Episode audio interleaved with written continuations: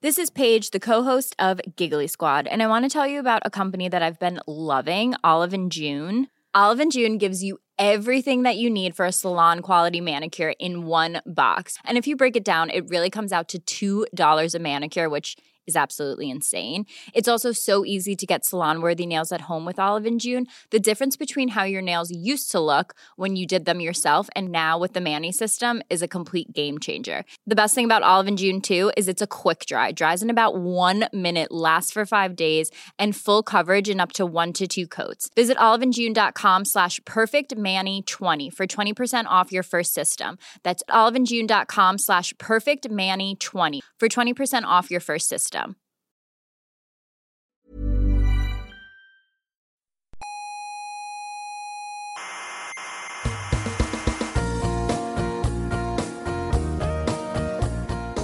Aquí comienza Coffee Break, la tertulia semanal de la actualidad científica. Déjeme hablar. No, no, déjeme hablar. Es No. falso ¿Qué que la mecánica cuántica tenga que ver con el misticismo oriental. Es verdad, Déjeme es hablar. verdad. Es falso que la mecánica cuántica No. demuestre la existencia del más allá. Y es falso que el experimento mental de Einstein, Podolsky y Rosen demuestre que Dios existe. Está usted gordo, señor científico. Ostras, pues me, me deja usted sin argumentos, es verdad. Es verdad, tiene razón. Claro, Estoy gordo. claro, Me acaba de desmontar todos mis argumentos. claro.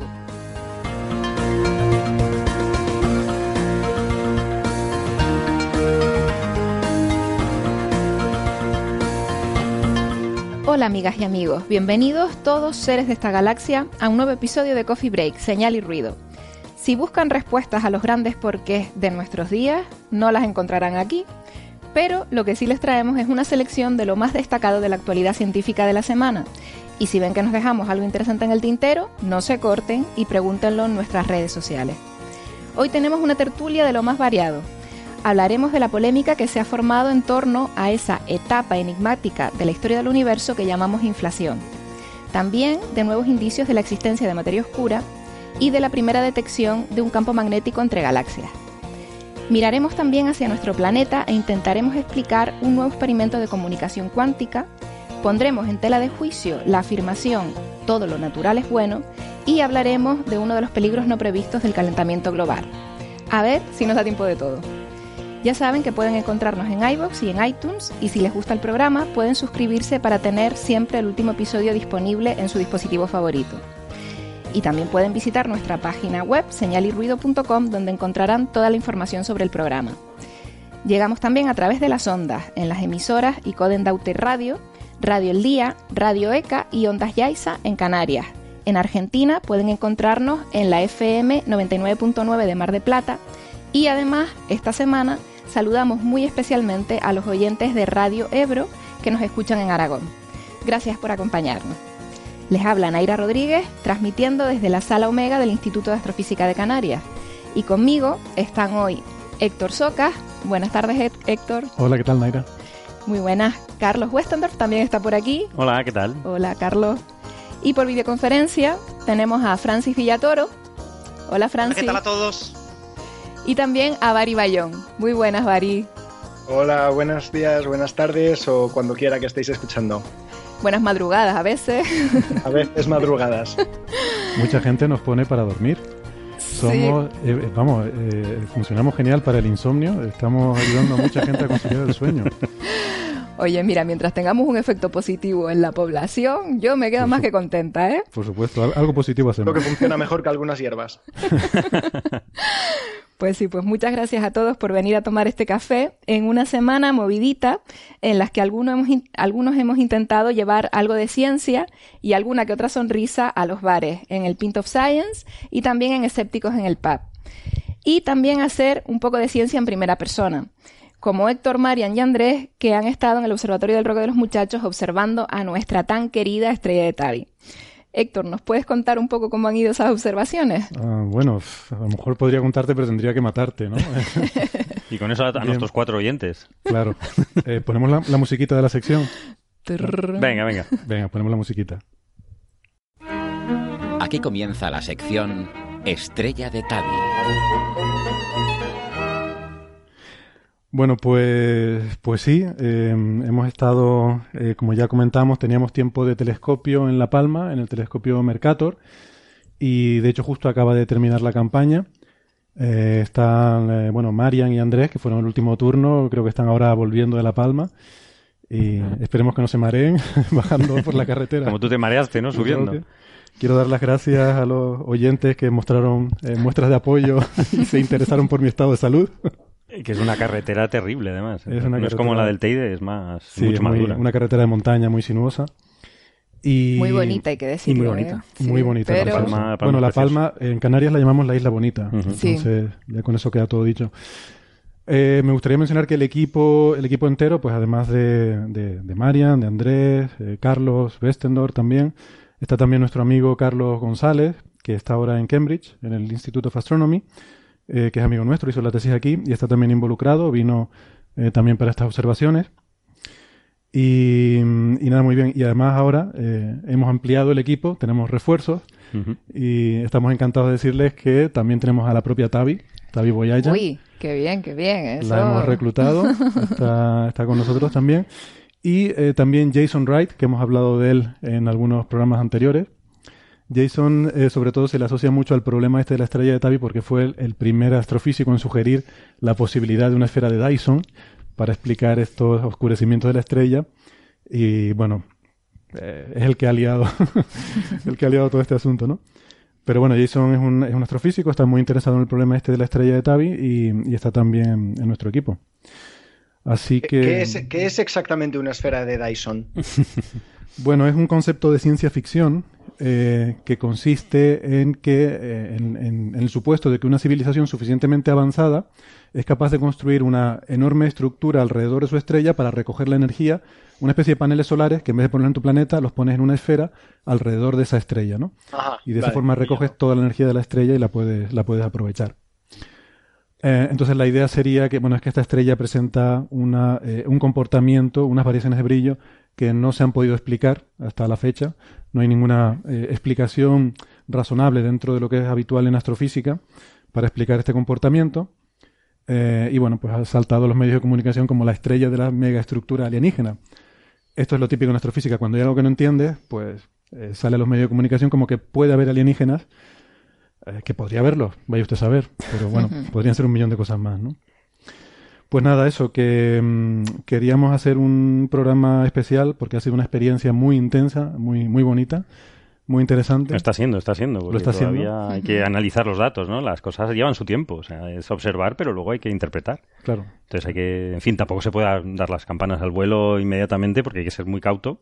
Es porque nos podemos equivocar. Es decir, hay que, hay que verificar las cosas varias veces con diferentes telescopios. Hay que decir que, que Tabita nos ha mandado sus datos lo estamos comparando. Hay otra gente, Guillem Manglada Escudé, creo que también está observando, eh, que descubrió Próxima B. Hay, hay, muchísima gente y que simplemente te da sus datos, tú se le das los suyos, es una cosa abierta y que eso es lo que beneficia un poco la ciencia, ¿no? Que las cosas se puedan comprobar y que sea compartido, pero hay que ser cauto.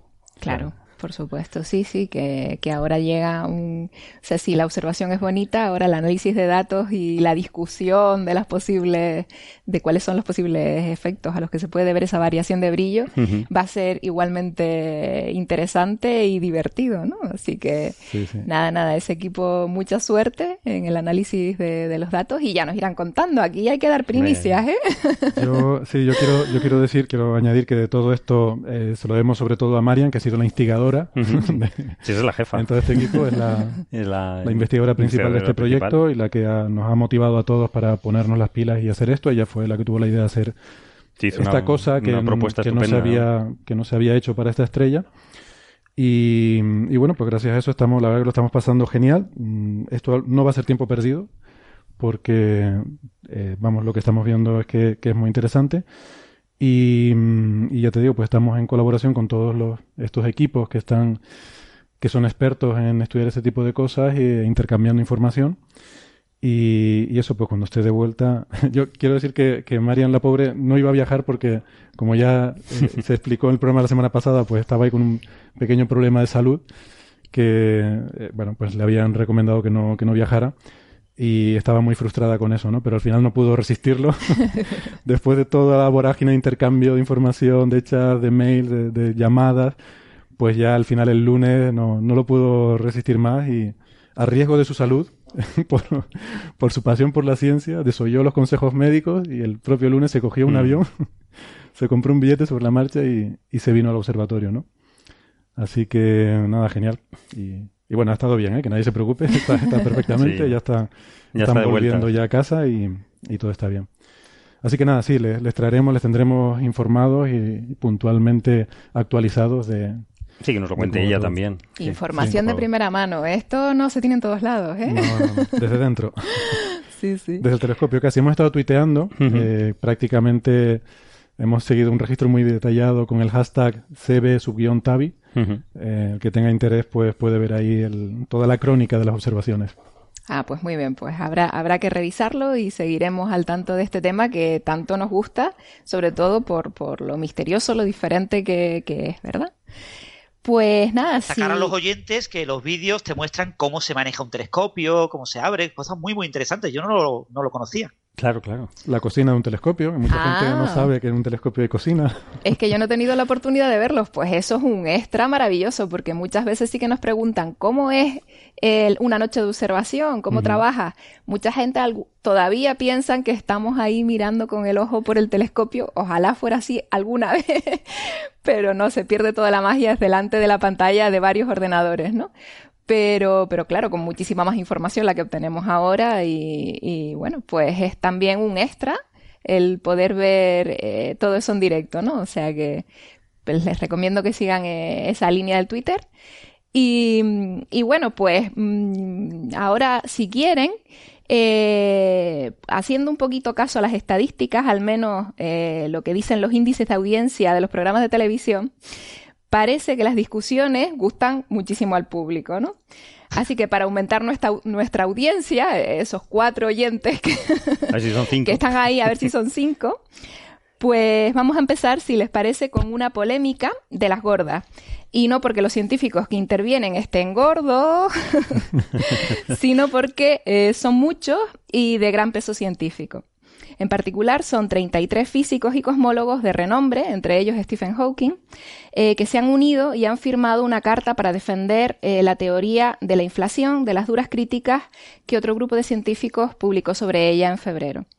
Y a grandes rasgos, les voy, a contar un poquito así muy rápido, eh, la teoría de la inflación que forma parte del modelo cosmológico más aceptado actualmente, se basa en la idea de que muy poco después del Big Bang, mm, una fracción de segundo nada más después del origen del universo, este se expandió de forma exponencial, muy, muy rápidamente, ¿no?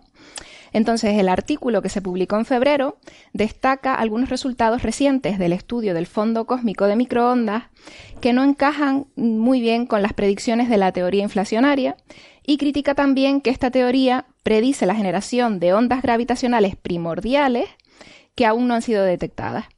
Entonces, la, a, además de esto, la mayor crítica que se le hace a la teoría eh, de la inflación en ese artículo es que se sugería que no podía ser probada empíricamente y que por tanto no era realmente ciencia. Pues como se imaginarán, el enfado de una parte importante de la comunidad científica que se dedica a estos temas ha sido mayúsculo. Eh, ¿Alguien quiere comentarlo? Bueno, yo, yo lo he estado mirando un poquillo así por encima y simplemente es en el Scientific American, que es una revista muy, muy prestigiosa, yo la he visto desde siempre, pero de divulgación, Sí. de las más serias de divulgación. Entonces, eh, no entendía muy bien cuál era el objetivo, ¿no? Porque mm, me parecía que hacía referencia a una teoría, pero realmente eh, está como eh, haciendo un, un- un- un postulado científico eh, que tampoco que no lo acabo de entender porque primero se empieza a meter con, con- la inflación no el modelo clásico de la inflación y dice que, que las fluctuaciones del vacío efectivamente eh, podría dar lugar eh, a multiversos no a múltiples soluciones y que es imposible distinguir una de otra no yo creo que aquí hemos dicho muchas veces con, gente de, de- cosmología que, que la cosmología ya, ya es, una, es una ciencia empírica. Es decir, lo hemos repetido muchas veces con el fondo cósmico de microondas. Es decir, que las teorías eh, cada vez se van comprobando mucho más, ¿no? Eh, estos lo niegan la mayor, dicen unas cosas eh, pues un poco faltonas, ¿no? En unos tonos que yo creo que en una revista científica no, no hubiesen sido aceptadas nunca.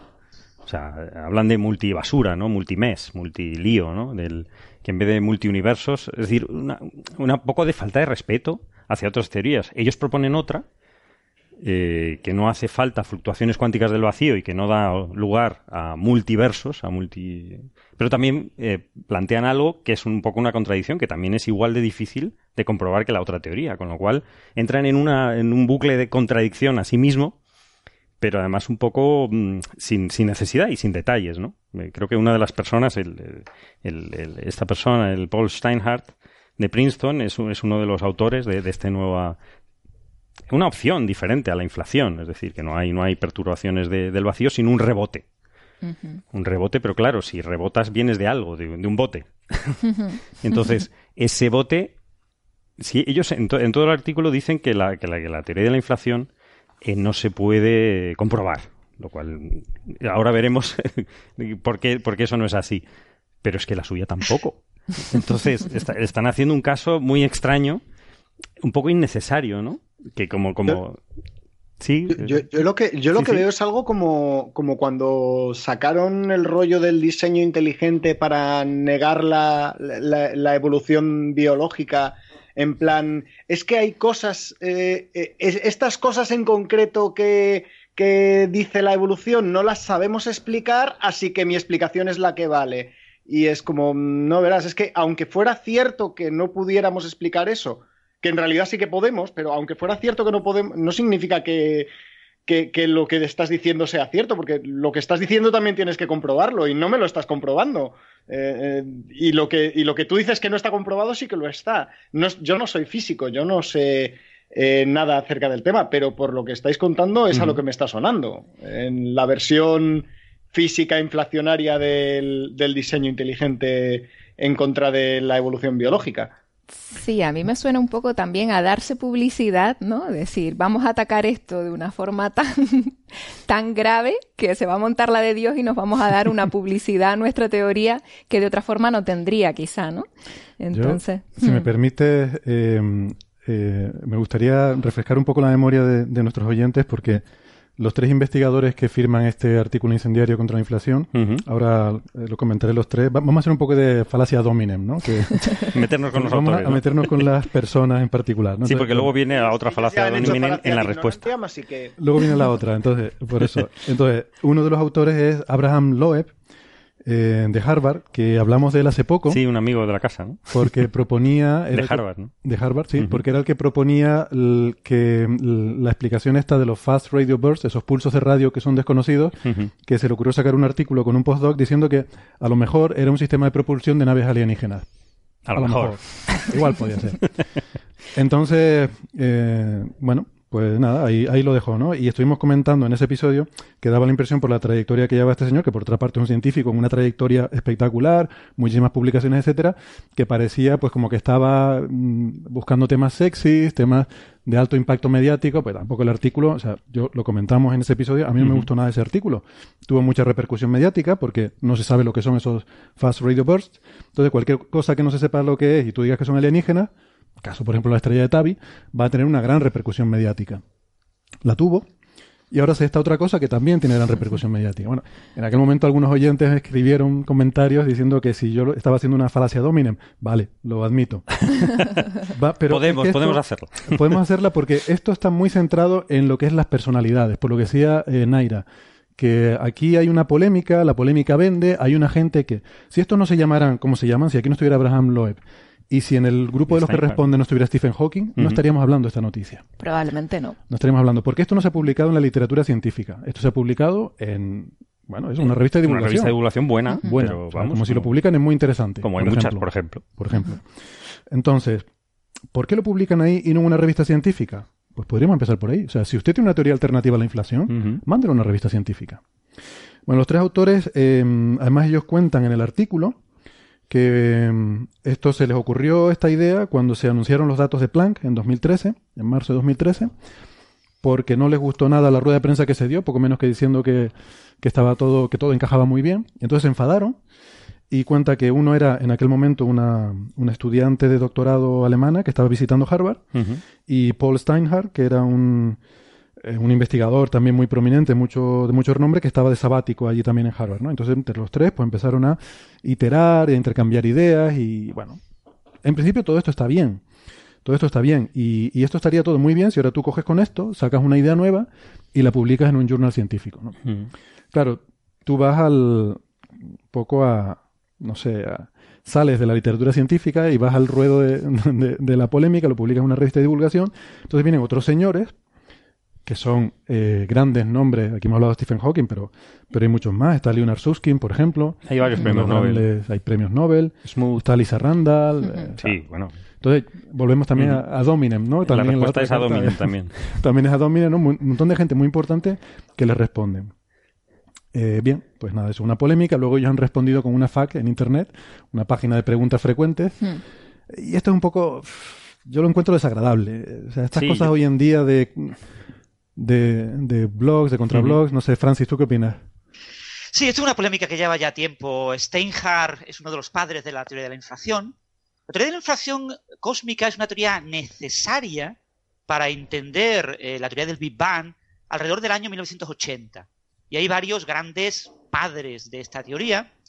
Eh, y cada uno propuso cosas muy parecidas, pero ligeramente diferentes. Eh, quizás el más famoso es Alan Guth, que su modelo ya está completamente obsoleto, y eh, Andrei Linde, que fue el famoso del vídeo de cuando Bicep 2 llegó un investigador chino a su casa y lo visitó y le dijo el resultado que se había obtenido con los modos B cosmológicos. Y eh, Steinhardt fue también uno de los padres. Steinhardt, como a mediados de los 90, por alguna razón eh, desconocida, decidió ir en contra de su propia teoría. Y decir, no, la inflación es incorrecta. ¿Por qué? Pues por dos razones, fundamentalmente. La primera, porque ya hay tantos modelos de inflación, porque tenemos que distinguir entre lo que es la inflación como idea, el universo primordial se expande de manera exponencial en muy poco tiempo y da lugar a un universo en expansión más lenta actual y donde todo está muy, mucho más uniforme, usótropo, etc. Eh, y hay que diferenciar entre esa idea de la inflación de los modelos concretos. Y claro, a mediados de los 90 ya había como 50 modelos. Ahora hay que, casi 200 modelos teóricos de inflación. Y claro, Steinhardt llegó un momento en que dice, uy, yo era pionero, yo era padre, pero ya no estoy en las listas al premio Nobel por la inflación. Entonces ahora me voy a oponer. Y va oponiéndose a la inflación más de 20 años. ¿eh? Entonces, eh, él ha publicado en muchos lugares y ha publicado en la Scientific American varias veces. Este último artículo probablemente lo es es el motor de que se haya vuelto a publicar, pero Steinhardt ya ha publicado esto mismo hace dos o tres años y lo seguirá publicando, porque a él, es una persona muy prestigiosa, le permiten publicar en la Scientific American este tipo de artículos más o menos, eh, digamos, eh, que son muy llamativos, son muy polémicos, ¿no? Pero básicamente la, idea que propone es que como hay tantos modelos, hay modelos que explican casi cualquier cosa que pueda pasar durante la inflación. Luego, eso no es científico. Es decir, lo mismo pasaba con el bosón de Higgs. Con el bosón de Higgs, la partícula de Higgs, había modelos que predecían que no existía. Y que explicaban bien todo sin que existiera el bosón de Higgs. Y esos modelos llevaron a mucha gente a decir, puede que exista o puede que no. Y a mucha gente a pensar la idea esta de el, el científico y el científico, ¿no? Eh, el, consenso contra el cambio climático y el anticambio climático. Uno contra uno en realidad es 1 contra 99. Claro, es una, falsa balanza, una falsa equivalencia. Falacia, falacia del uno que diga que no existe el Higgs, ya había que ponerlo en pie de igualdad. Y esto es lo que pasa con este hombre. Steinhardt tiene muchísimos problemas porque el modelo alternativo, que es un modelo cíclico, en el que hay un Big Bang y un Big Crunch continuo, eh, tiene prácticamente los mismos problemas de condiciones iniciales que la inflación. Entonces, no es una alternativa realista, y entonces su única opción de vender esa alternativa que Hawking vendió en algún momento, que ha vendido mucha gente, pero que ahora, pues, algunos están a favor de. De hecho, este, este artículo, pues, ha sido criticado porque el propio Guth y Lende, pues, han buscado unos cuantos amiguetes y 33 científicos han, han hmm. firmado, pero realmente no han escrito nada, ¿eh? Lo, han escrito estos dos, ¿no? Eh, eh, esto es una polémica que está ahí. Eh, es decir, mientras no tengamos todas las predicciones comunes a todos los modelos inflacionarios, esas predicciones son básicamente cinco. Dos son postdicciones, es decir, los motivos por el cual se desarrolla el modelo inflacionario, que el universo es homogéneo isótropo y que el universo no tiene defectos. No hay monopolos magnéticos, no hay cuerdas cósmicas, no hay paredes de dominio. Después, eh, eh, esos modelos, de manera genérica, predicen pues que las perturbaciones que observamos en el fondo cósmico de microondas son un espectro gaussiano, o sea que la no gaussianidad es muy pequeña, eh, predicen que hay una invarianza de escala, es decir, hay un comportamiento como de ley de potencia en esas inhomogeneidades, y predicen una quinta cosa. Estas cuatro cosas ya han sido verificadas y están fuera de toda duda. Y son comunes a todos los modelos inflacionarios. ¿Por qué? Porque un modelo inflacionario que no prediga estas cuatro cosas que ya se sabemos que son así, automáticamente se descarta. ¿Ves? Entonces, sí, se pueden descartar modelos. ellos dicen que no. La, quinta es la posibilidad de que durante la inflación parte de la energía se consumiera en el espacio-tiempo y se generaran ondas gravitacionales primordiales. Entonces, depende del modelo. Hay modelos que dicen que esto es algo muy intenso, ya están descartados, y modelos que dicen que no es tan intenso o que era extremadamente, ridículamente pequeño. Entonces, eh, no sabemos en qué, porcentaje de la energía del campo de inflatón se consumió en generar ondas gravitacionales. Los límites experimentales es que fue menos del 7%, pero podría ser un 5% o un 0,5% o un 0,0005%. Entonces, ahora estamos tratando de buscarlos, no los hemos encontrado, se esperaba el telescopio espacial Plan iba a detectarlos por encima del 5%, no ha sido posible, hay mucha más, eh, bueno, polvo en nuestra galaxia que emite radiación microondas polarizada de lo que esperábamos. Nadie estudia el polvo galáctico y ahora pues está de moda estudiarlo y sabemos que hay más del que había. Y entonces eso ha generado ciertas tensiones. Pero realmente eh, hoy en día, en rigor, un cosmólogo no puede dudar de la inflación.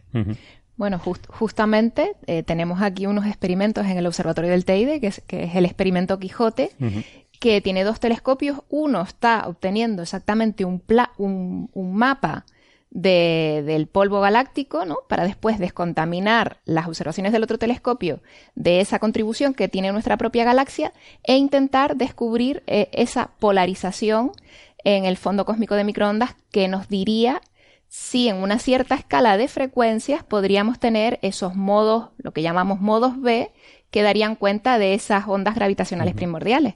Así que tenemos aquí cerquita un experimento que justo está intentando darnos más luz sobre, sobre esta teoría de la inflación. Y, además yo aprovecho para meter cuña que el responsable científico de ese instrumento es nuestro amigo José Alberto Rubiño. Gran colaborador del programa. Nuestros oyentes lo conocen bien. Sí, sí. Que, sí, sí. Y, ¿no? es el único experimento, hay muchos en el mundo ahora mismo, es un tema muy activo, ¿no? Ocurre que eh, por ciertas hipótesis de razonabilidad en los modelos, gustaba que el porcentaje fuera grande, pues del orden del 5% o algo así. Eso no, está descartado, pero es poco probable. Eh, los modelos con un porcentaje mucho más bajo están fuera de todos los experimentos actuales. Y va a haber que poner satélites específicos. Y esos satélites, pues, como muy pronto, año 2030 en adelante. Yo, quiero eh, hacer aquí una puntualización sobre, en general, el funcionamiento del método científico y cómo funciona la ciencia, ¿no? Porque em, en general, casi nunca hay un consenso total entre, además, con tal cantidad de investigadores como hay hoy en día. Y se recurre mucho, sobre todo en los medios de comunicación, a eso que aludía Carlos y Francis de la, la falacia del falso equilibrio. De decir, pues cuando hay un consenso en una cosa y hay un 5 sigma que piensa lo contrario, eh, decía Barry el caso de la evolución y el diseño inteligente. Pues porque haya un biólogo que defiende el diseño inteligente, pues se los pone a los dos a debatir, eh, uno y otro, mm, como si realmente hubiera una división. La, impresión que crea al público es que hay una polémica y una división de opiniones, cuando a lo mejor no es así. A lo mejor es uno de cada mil el que sostiene una postura y otros 999 los que sostienen la otra, ¿no? Y luego también en estas en estas situaciones así, en las que hay un consenso y luego hay gente que trabaja en alternativas, que está muy bien y es súper importante en la ciencia, o sea, hay que dejar esto claro, que los científicos no son dogmáticos a pesar de lo, que, de lo que se dice por ahí, porque el mayor éxito que puede tener un científico es tirar abajo una teoría establecida. Cuanto más establecida, más éxito es que tú la puedas derribar. Pero tirarla abajo, claro, con, o sea, con otra con otra que, que, lo, explique mejor. o que, tenga, los datos que tienes, claro. que, las predicciones estén mejor comprobadas con datos, ¿no? No quiere decir que le, pegues al otro investigador hasta No, lo que pasa es que este artículo es tan malo que es que no es ni siquiera incorrecto, ¿no? Es decir, es que no habría ni que responder a este artículo, porque es que dice unas cosas ¿Sabes como, lo que pasa? como Que- que, no se puede falsificar una teoría. Pues sí se puede, claro que se que puede y este, hace. este artículo, que es a lo que iba, eh, y tú lo mencionaste, está, está escrito en un tono faltón. Es muy faltón. Es muy faltón. Y yo creo que esto es una característica eh, habitual, eh, disculpa un segundito, Bari, creo que es una, una característica habitual de estas de esta gente que trabaja en cosas muy alternativas, suele pasar que suelen ser faltones. O sea, suelen ir con esta actitud de yo soy el listo, los otros son un rebaño de tontos que, bueno, no digo que sea exactamente este caso, pero es bastante habitual. Y puedo contar una anécdota eh, que, bueno, ahí- ahí no, no lo puedo contar todo porque tiene que ver con un artículo que se me envió eh, precisamente de Science para ser de referí. Eh, y era un artículo en el que proponían una teoría alternativa, ¿no? No puedo entrar en detalles, pero sí que puedo decir que el artículo era completamente faltón con todos los investigadores que trabajaban en el campo y de hecho hasta el punto de que el título decía un resultado, dos puntos y luego una expresión popular en inglés que era algo así como soltando un gato entre los pichones. Como diciendo, la que vamos a liar. Aquí soltamos esto, ¿no? Como soltamos una bomba. El lobo entre las gallinas, cosas de esas, ¿no? Sí, no sé cómo es la expresión equivalente en español, pero es como decir, la vamos a liar. Y, hombre, lo- yo- o sea, mi primer comentario fue, el artículo está bien, es publicable, pero este tono hay que cambiarlo. O sea, esto no es propio de un artículo científico. Claro. Y, y yo esto lo, lo percibo como algo habitual, ¿no? En- entre esto. Y no sé si es porque necesitan tener más, eh, no sé, para tener más repercusión mediática o algo así. Eh, sí, creo que tenía un comentario Bari antes. Sí, no, es, es simplemente al hilo de lo que estabais diciendo, el, eh, esa navaja de Hitchens, de lo que se afirma sin pruebas puede automáticamente rechazarse sin pruebas. O sea, Claro. Hmm. Sí, sí, sí, sí. Se Sí, puede- lo, lo que pasa en este caso es que, como uno de los padres de, este- de esta idea es uno de los padres de la inflación, es como, es como cuando un premio Nobel, el, el- el que no me acuerdo cómo se llamaba, el que descubrió eh, el virus del SIDA, que sí, después, eh, al final de su vida, es- Luis Montañer, exactamente, le dieron el premio Nobel y todo, y después empezó a decir que no, que el virus eh, no era la causante del SIDA, aunque Sí, él lo hubiera y ta- descubierto. Y, ta- y también dice que la homeopatía funciona. Que... Y que la poesía funciona, y claro, lo está diciendo un premio Nobel, una persona muy, muy relevante. En España, este artículo se ha publicado en la revista Investigación y Ciencia, traducido, y se acompañaba al artículo de un pequeño artículo, un recuadro, de Juan García Bellido, que hablaba de el buen estado de la cosmología inflacionaria y que dejaba claro, en la versión española en Investigación y Ciencia, que este artículo era pues muy polémico y que probablemente lo que buscaba era polémica, que en realidad en el campo de la cosmología no hay polémica al respecto de este campo. Sin embargo, en la versión americana no. En la versión americana han esperado al un par de números más tarde y se ha publicado ya este artículo firmado por tres, y tres investigadores, la respuesta, eh, etcétera. Se ha generado un poco de polémica, pero bueno, Pero bueno, eh, a ver, eh, puedes generar en, en zo- en zonas que parecen muy bien establecidas, puedes generar una polémica y, y que esa polémica esté bien basada en, en, en algo sólido y, y que digas, coño, fíjate, el paradigma que estábamos teniendo hasta ahora, pues ya no te digo que lo niegue, pero a lo mejor se le puede poner en duda, Ujú. porque se me está ocurriendo ahora mismo el Nature que cambia completamente la clasificación de los dinosaurios Ujú. Sí, sí. de hace, de hace un mes o dos meses. Eh, algo que llevaba establecido desde, desde el siglo desde, pues desde el siglo XIX y de repente esta gente nos dice, oye, que es que a lo mejor una clasificación filogenética más correcta es esta otra. No te lo ponen como que, mira, hemos encontrado la verdad, todo lo que hay hasta ahora estaba equivocado. No, simplemente te plantean la posible alternativa de que eso que estás hasta ahora a lo mejor está equivocado y resulta que hay otra forma de clasificarlos mejor. ¿Cuál es la correcta? Pues no lo sabremos, tendremos que investigar más para, para comprobar a ver si es o no correcto, ¿no? Pero, pero decir directamente, no, mira, lo que acabas de... O sea, todo lo que lleváis defendiendo, todo eso es mentira. La Tierra es plana. Es que- pero fíjate, justo tú lo has a- dicho. aquí o sea, la clave o sea, es eso, que se acusaba a los expertos en inflación de que eran pseudocientíficos porque sus teorías no son falsables, ¿no? Y eso no es una, una acusación buena. Es decir, en el momento en el que se descubran los modos B, ni cierta, cierta, que es lo Eso importante. es mentira, claro. automáticamente este tipo de discusión desaparece. Claro, claro.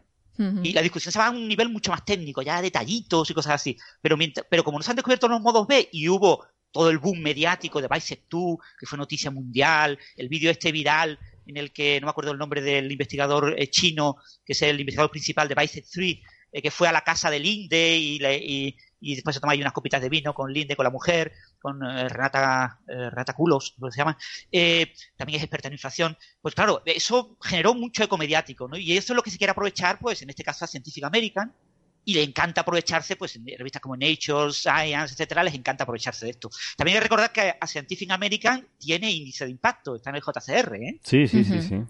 Pero fíjate lo que, lo que decía Barry, esa, ese artículo sobre una propuesta de, de, sobre la taxonomía de los dinosaurios, pues en un artículo se publica en Nature, o sea, en una revista científica, eh, que, cumpliendo con los protocolos y los estándares de una revista científica donde se debe publicar una nueva teoría, un nuevo avance, una nueva propuesta, pasando el peer review, pasando el filtro de... O sea, cómo se deben hacer las cosas en ciencia. Y esto es lo que decía pues, eh, precisamente Sean Carroll sobre este artículo. Decía, vamos a ver, si usted tiene dudas sobre la inflación y cree que la cosa no funciona, pues lo lógico, voy a poner aquí, dice, la respuesta correcta en esa situación es o bien trabajar para responder, para solucionar los problemas, o eh, desarrollar alguna otra cosa que funcione. No llegar y decir, mm, esto es una tontería y no sirve. Entonces, hagan ustedes su teoría, publiquenla como tiene que ser, formalmente, y no... Eh, y no insulten porque aquí, y mientan, porque es que aquí están mintiendo. Dice, algunos científicos eh, aceptan que la inflación es inestable, pero no la abandonan. O sea, están insultando y, mintiendo. mintiendo Porque además no dicen qué científicos son. O sea, ya que esto se acepte en una revista es muy grave, ¿no? Justamente ese era el problema que yo tenía en este otro artículo que estaba mencionando. O sea, que faltas el respeto a los colegas, eh, además de una forma generalizada. Sin generalizada, sin decir, este, y este y este, con, la cita a sus artículos. De forma Te puedes meter con sus artículos, pero no con las personas. Y, una última cosa sobre esto del dogmatismo. Eh, vamos a ver, es cierto que las personas somos seres humanos y tenemos una inercia. O sea, alguien que lleva 30 años trabajando en una teoría le cuesta cambiarla. Y es cierto que eso eh, ocurre. De hecho, hay una frase que es que la ciencia avanza no porque se vayan aceptando las nuevas ideas, sino porque se van muriendo las personas o se van jubilando, vamos a no ser dramáticos, se van jubilando los investigadores que se educaron con las ideas antiguas y llegan generaciones nuevas que ya se educan en las ideas nuevas, ¿no? Entonces, sí que es cierto que las teorías, pero vamos, cualquier teoría que ahora es aceptada, en algún momento fue alternativa. Eh, hablamos de la materia oscura, que ahora hay mucha gente intentando cargársela. Pero la materia oscura era una teoría alternativa y a base de poner evidencia sobre la mesa y de que se fuera jubilando la gente que no, que no la aceptaba y que fuera entrando gente joven que veía que aquello era lo correcto, es como va. Entonces, tú lo que tienes que ver es, al, con el paso del tiempo, con el paso de las décadas, cómo va cambiando la aceptación de una teoría. Yo creo que es una pista muy importante. La materia oscura, pues pasó de, de ser alternativa a ir siendo cada vez más aceptada con el paso del tiempo. Eh, otras teorías no es así. Eh, la inflación, por ejemplo, en los años 80, pues era una propuesta nueva y ahora ya ha sido cada vez más aceptada. Y, y, uno no ve que en las últimas décadas esté bajando la aceptación de la inflación. Más bien al contrario. contrario. Las generaciones nuevas que entran, eh, que se educaron con esto, no han decidido de repente vamos a cargarnos esto porque no funciona, ¿no? Es que como bien comentaba Francis, de las predicciones que hace la teoría inflacionaria, cuatro de esas predicciones las hemos comprobado con datos, ¿no? Entonces, por eso es la teoría más aceptada actualmente dentro del, del modelo cosmológico estándar, porque sí que nos da respuesta, o sea, ha hecho predicciones que después hemos podido comprobar con los datos observacionales. Entonces, eso hay que dejarlo muy claro, que es, la más aceptada por eso, no porque haya un 99% de los científicos que lo creen. Ese 99% de los científicos lo creen porque es lo que mejor explica las observaciones. ¿no? Hombre, por no ser del todo negativo. Un pequeño comentario final. Eh, esta gente, Steinhardt eh, y Loeb y la compañera, eh, publicaron en 2013 esta idea en un artículo científico en Physics Letter B, una revista del montón de Elsevier. claro, no tuvieron mucho eco mediático y han buscado publicar ahora, rescatar su idea del año 2013 eh, en el Scientific American, probablemente les haya costado cerca de un año el publicarlo, con objeto de darle más eco mediático y que sea más citado. Mm. Pero digamos que ya publicaron esto en una revista científica, básicamente lo mismo, eh, que dicen en la Scientific American, pero con alguna pequeña fórmula y con algunos detalles más en una revista de Letters, en Physics Letter B. Mm.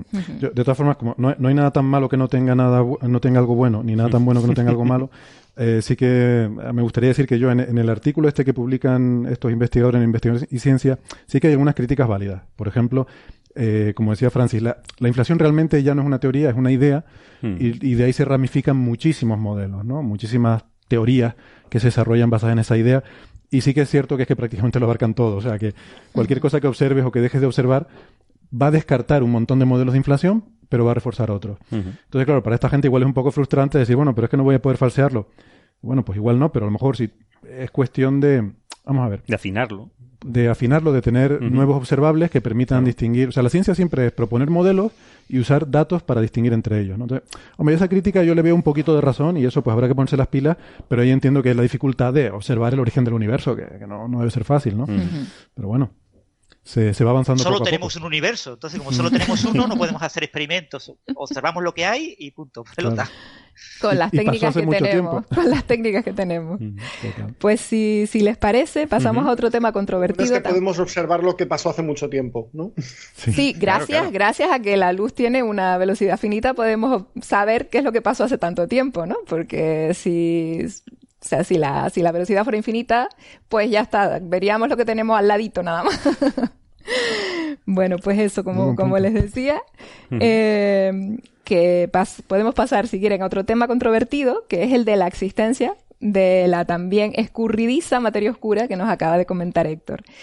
Y esto se trata de dos artículos publicados el pasado viernes en Physical Review Letters, eh, en los que dos grupos de investigación diferentes, uno en Alemania y otro de China y, Taiwán, han analizado los antiprotones detectados por el instrumento AMS, eh, Alpha Magnetic Spectrometer, que por cierto tiene también participación del IAC, ahí voy metiendo otra cuña publicitaria, ah, como quien no quiere la cosa. Ah, no lo sabía. AMS, sí. Sí, sí. de... que me disculpen los compañeros. Bueno, creo, creo que sí, que tuvimos ah, participación en la parte de instrumentación, la parte de, una parte del desarrollo del instrumento. Pues enhorabuena a los colegas. sí, y que está instalado en la Estación Espacial Internacional. Eh, entonces, los, eh, antiprotones se producen en colisiones de partículas, eh, como en los rayos cósmicos, ¿no? Pero la teoría predice que también podrían ser producidos cuando las partículas de materia oscura se aniquilan entre sí. Entonces, lo que encuentran en este estudio es que al incluir la contribución de la materia oscura en los procesos de generación de antiprotones, las predicciones del número de antiprotones esperados reproduce mejor los, los datos, las observaciones. ¿no? Y esto indicaría que algunos de esos antiprotones podrían provenir de la aniquilación de materia oscura. No sé si alguien quiere comentar este nuevo resultado. Si queréis lo comento yo. Eh, bueno, eh, AMS es un proyecto, digamos, estrella, eh, porque iba a ser el primer proyecto científico de verdad en la Estación Espacial Internacional y está coordinado por TINC, que es el premio Nobel de física del 78 o 76. Eh, bueno, eh, AMS ha observado con alta resolución desde la Estación Espacial Internacional dos excesos eh, de antipartículas. Por un lado, un exceso en positrones, que es la antipartícula asociada al electrón, y que podría estar asociado a la aniquilación de una partícula de materia oscura muy pesada, del orden de un teraelectronvoltio, del orden de mil gigaelectronvoltios. Y he observado un segundo exceso en antiprotones. Ambos excesos no están correlacionados directamente. El exceso de antiprotones estaría asociado a la aniquilación de partículas de materia oscura con una masa del orden de unos 50 gigaelectronvoltios. Entonces, claro, eh, el exceso de, eh, de positrones, de antielectrones, eh, hay mejores explicaciones basadas en púlsares que en materia oscura, por las características del espectro que se observa. Y ahora mismo el exceso de antiprotones es menos claro, es una señal menos bien, está menos, definida, pues se está apostando por la posibilidad de que sea debido a aniquilación de materia oscura. Pero la verdad es que en el régimen de masa de los 50 electronvoltios, ponle entre 20 y 80, es más o menos la masa que tienen los núcleos de los átomos, y es la masa en la que se está buscando en mayor parte de los detectores de búsqueda directa las partículas de materia oscura, y entonces tiene que ser una partícula muy rara que no hayamos detectado hasta ahora que sea responsable de este exceso. Con lo que esto realmente, eh, aunque se haya publicado en Physical Review Letters, etcétera, eh, va a pasar eh, próximamente, habrá muchos artículos criticando estos dos trabajos y dejando claro que posiblemente la explicación basada en púlsares una distribución de púlsares cercana al centro galáctico que explica el exceso de eh, positrones, también explica con ligeros matices este eh, exceso de antiprotones al que Tim, Sam Tim, lo presentó eh, hace un par de meses en el ZAR, una rueda, una especie de conferencia, medio rueda de prensa, medio conferencia, y que bueno, pues ha llamado la atención a una serie de investigadores que están tratando de explicarlo usando materia oscura, pero en mi opinión es poco poco confiable estos resultados. Sí, pues de hecho incluso lo, asociaban con, con el exceso de emisión de, rayos gamma del centro de la galaxia, que creo que justamente lo comentamos, la, semana pasada, ¿no? En el, anterior programa. Yo no, ustedes. Sí, sí, sí, sí, que eso era, estaba casi, estaba muy cerca de decir sé que era por el por pulsares. Por pulsares, ¿no? Porque era, era un espectro, era más, la emisión era puntual, es decir, hay muchas fuentes puntuales. En el centro no, en el centro había una distribución que no se podía separar las fuentes, pero, pero en el resto era compatible con, con los pulsares. Lo único que faltaba era ver que pulsaba la luz. Entonces ya sería definitivo, ¿no? O sea que ese, eh, tenemos que recordar que AMS eh, 02 está ahora mismo en eh, tiempo de descuento. Quiero deciros que eh, necesita renovación, necesita financiación. Entonces, Samting está dando muchas conferencias diciendo que todas estas señales son claramente debidas a la materia oscura y que con, si con toda seguridad la materia oscura va a ser eh, descubierta por un proyecto en la Estación Espacial Internacional liderado por los estadounidenses, ¿no? Liderados por él pero mm, muy poca gente ya le hace caso, ¿no? Eh, ya tiene muchos años y, se le ve que se le ve mucho el plumero en este sentido. Después me critican a mí por decir falacias a Dominem, ¿eh? Ahí lo dejo.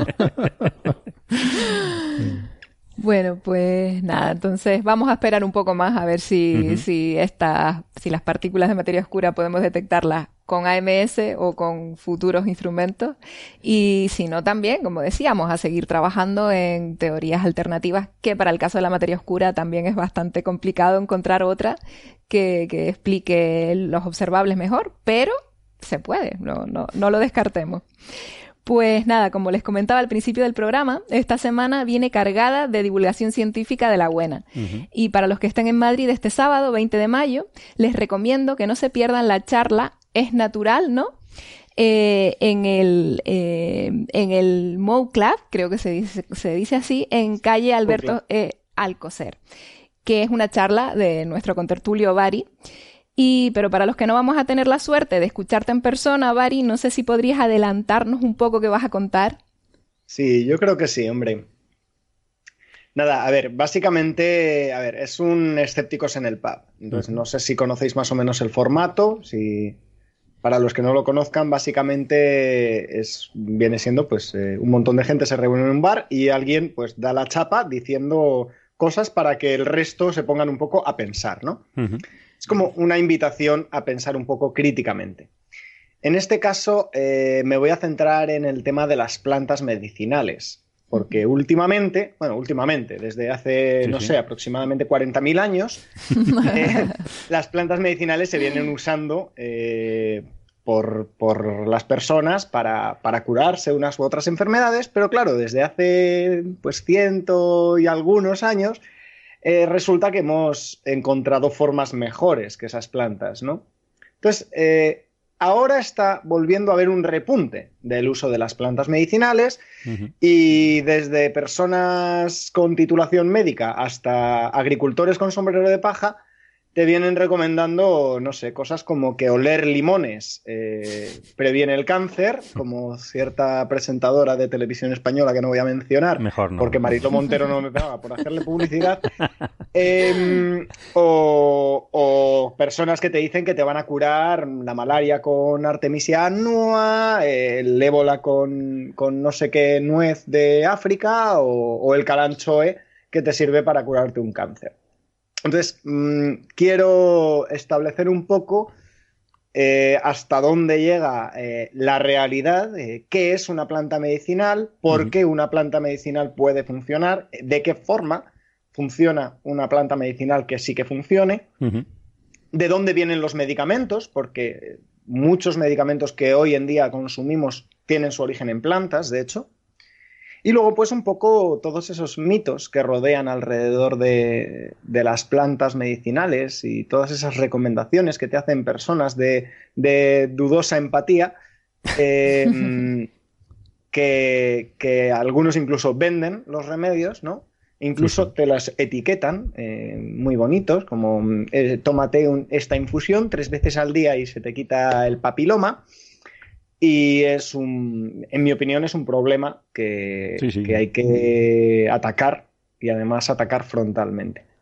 Es que además creo, creo que en algún otro programa hemos comentado el tema de la, de la desregulación, ¿no? Que al ser productos naturales, pues no hay regulación, ¿verdad? Nuestro premio Ruido 2016 Es verdad, cierto. Nuestro premio Fue Ruido. justamente sobre este tema. Si recuerdas, sí, fue- Sí. estaba investigando la, eh, la F- FDA estadounidense, la Agencia del Medicamento, eh, la, la muerte de no sé cuántos bebés, no recuerdo ahora, 20, 30 bebés, por la aplicación de un producto que vendía una empresa de productos homeopáticos que hacía un- unos productos para aliviar los dolores de los dientes, ¿no? Cuando salen los dientes de los niños pequeños, eh, que eh, contenía una planta natural, como dice Bari, que se llama belladona, belladona. En italiano, que es una, una- una planta que en ciertas dosis pues tiene ciertas propiedades antiinflamatorias, pero que en otras dosis se usa como veneno para matar gente, se usa para dilatarle las pupilas a las señoras y de ahí viene su nombre de belladona, ¿no? La mujer hermosa. Antes, por lo visto, les gustaban las mujeres con las pupilas muy dilatadas, no sé. o, o a lo mejor pensaban que estaban un poco zumbadas y eran más fáciles, no sé. Pero- No, a ver, la belladona, entre otras cosas, provoca ciertas alucinaciones. Entonces, yo creo que es normal que si estás intoxicado con belladona te veas más guapa en un espejo. más guapa en un espejo. sí. Las arrugas desaparecen. bueno, Eh, de hecho, bueno, tengo contaré una anécdota, no la voy a contar aquí para, para dejar algo para la charla, más que nada, ¿no? Pero tengo una anécdota precisamente sobre la belladona, el, el, el eléboro, el, el estramonio y alguna plantilla más, ¿no? Que sí que se utilizaba en, en la Edad Media. Y tengo, tengo una anécdota muy curiosa sobre el tema. Eh, pero vamos, sí, eh, es, es muy irónico además que, que en un producto homeopático, yendo al, al tema que acabas de mencionar, ¿no? Que en Sí, un sí. producto homeopático que el- su base es no tener nada, es decir, su, o sea, su- sus principios básicos de, de la homeopatía son eh, diluirlo hasta que no quede nada, eh, que, que esté contaminado con un... Claro, lo que quieren es hacer que funcione, entonces es un truco de, que muchos homeópatas utilizan, es mezclarte cosas homeopáticas con Sí, sí. hierbas que, que tienen principios activos reales y que por tanto funcionan, para decirte que lo que funciona es la homeopatía, ¿no? Eh, hay cremas que, que se venden, pues una crema llamada Traumel, Sí, sí, sí. eh, sí. por ejemplo, La he eh, visto, sí. te lo venden como medicamento homeopático, está etiquetada como me- medicamento homeopático, tú ves la, la composición y ves no sé qué, 3CH, no sé qué, 6CH, no sé cuántos, 9CH. Y luego ves de repente que hay dos o tres plantas que no están diluidas, que, están, que tienen presencia en, en la, en la crema eh, en forma de lo que ellos llaman tintura madre, que es lo que cualquier otra persona llama extracto, ¿no? Sí. Entonces, eh, claro, o sea, si tiene el extracto de la planta sin diluir, muy probablemente tenga un efecto medicinal, pero claro, también va a tener efectos secundarios, porque las plantas es lo que tiene, que tienen efectos secundarios. O sea, si algo no tiene efectos secundarios, probablemente tampoco tenga efectos primarios. Pero claro, es natural. claro. Es como es natural, pues fantástico, ¿no? Porque este todo caso, el mundo sabe que, Que lo natural- El, el traumil que es- crece de los árboles. Claro, y sobre todo no, claro. no tiene química, ¿no? Que es lo que le gusta a la Nada, gente. no, Digo, tiene, pues a no tiene químicos. a ver si encuentran algo sin química. que nos lo muestren. Tiene azúcar, pero química no. es, No, y es, eh, y es verdad que hay que ta- atacarlo frontalmente porque hay gente que está muriendo. o sea, que- Sobre todo Sí. porque realmente, eh, yo, eh, o sea, cuando comentamos lo del el premio Ruido, yo creo que hicimos énfasis en que no era tanto por un, porque por un error, porque yo entiendo que habrán calculado mal las dosis, supongo que habrían puesto dosis de adulto y eso se lo dieron a niños, eh, porque bueno, también hay errores en las empresas farmacéuticas normales y tal. El énfasis era en que el problema es que no hay una regulación, porque como son productos naturales, no pasan los controles de los medicamentos. Claro, claro. va por otra vía. No, y es peor, hay una desregularización eh, legal. Es decir, que en España estamos siguiendo una directiva europea que dice, bueno, esto no es un medicamento, entonces nada, que se permita. De, oiga, cuidado, como que se así- permita, ¿no? Aún así, hay, hay ciertas regulaciones, por ejemplo, la stevia, famosísima Sí, sí, stevia, ¿quién famosísima. no conoce la stevia hoy en día, no? Eh, hace, hace seis años no la conocía ni Perry, pero hoy la conoce todo el mundo. Eh, la stevia, que, de la cual se extrae un principio activo, que es un glucósido, que es el glucósido de esteviol, que es perfectamente seguro, que se puede utilizar, que de hecho es un, un aditivo alimentario codificado eh, como E960, o sea. Es un, es un código E, no puede ser. Los códigos E son malos, pero las plantas son buenas. Aquí hay. Aquí hay un eh, yo creo que hay gente que les explota el cerebro cuando recibe este tipo de información. Eh, pero mm, de forma general, eh, tú puedes usar ese, ese producto, el E960, glucósido de esteviol. Lo que no está autorizado es usar la planta. Es decir, esa planta en concreto, igual que hay otras plantas que sí están reguladas, Ujú. porque ¿Por qué están reguladas? ¿Por el tema medicamento? No, por el tema alimentación, porque es una planta destinada a la alimentación, ¿no? Y como nuevo alimento, pues eh, requiere superar una serie de, estudios de, seguridad, de estudios de calidad, etcétera. En el caso de la stevia, a día de hoy todavía no está autorizada para el consumo humano. ¿Porque no es segura? No lo sabemos. Hay una cosa que se llama principio de precaución, que, en Europa, cuando empezaron a aparecer nuevos alimentos, la gente se llevó las manos a la cabeza y principio de precaución para arriba, principio de precaución y más principio de precaución. Bueno, pues tanto principio de precaución para arriba, ahora la stevia ha caído en el principio de precaución que tanto han, fomentado. Y ahí está atascado en ese principio de precaución, porque se ha demostrado que en ratas eh, reduce la fertilidad. Entonces, mientras no haya una garantía de que en seres humanos y a las dosis que se consume es inocua, mm, mm, en principio no debería autorizarse.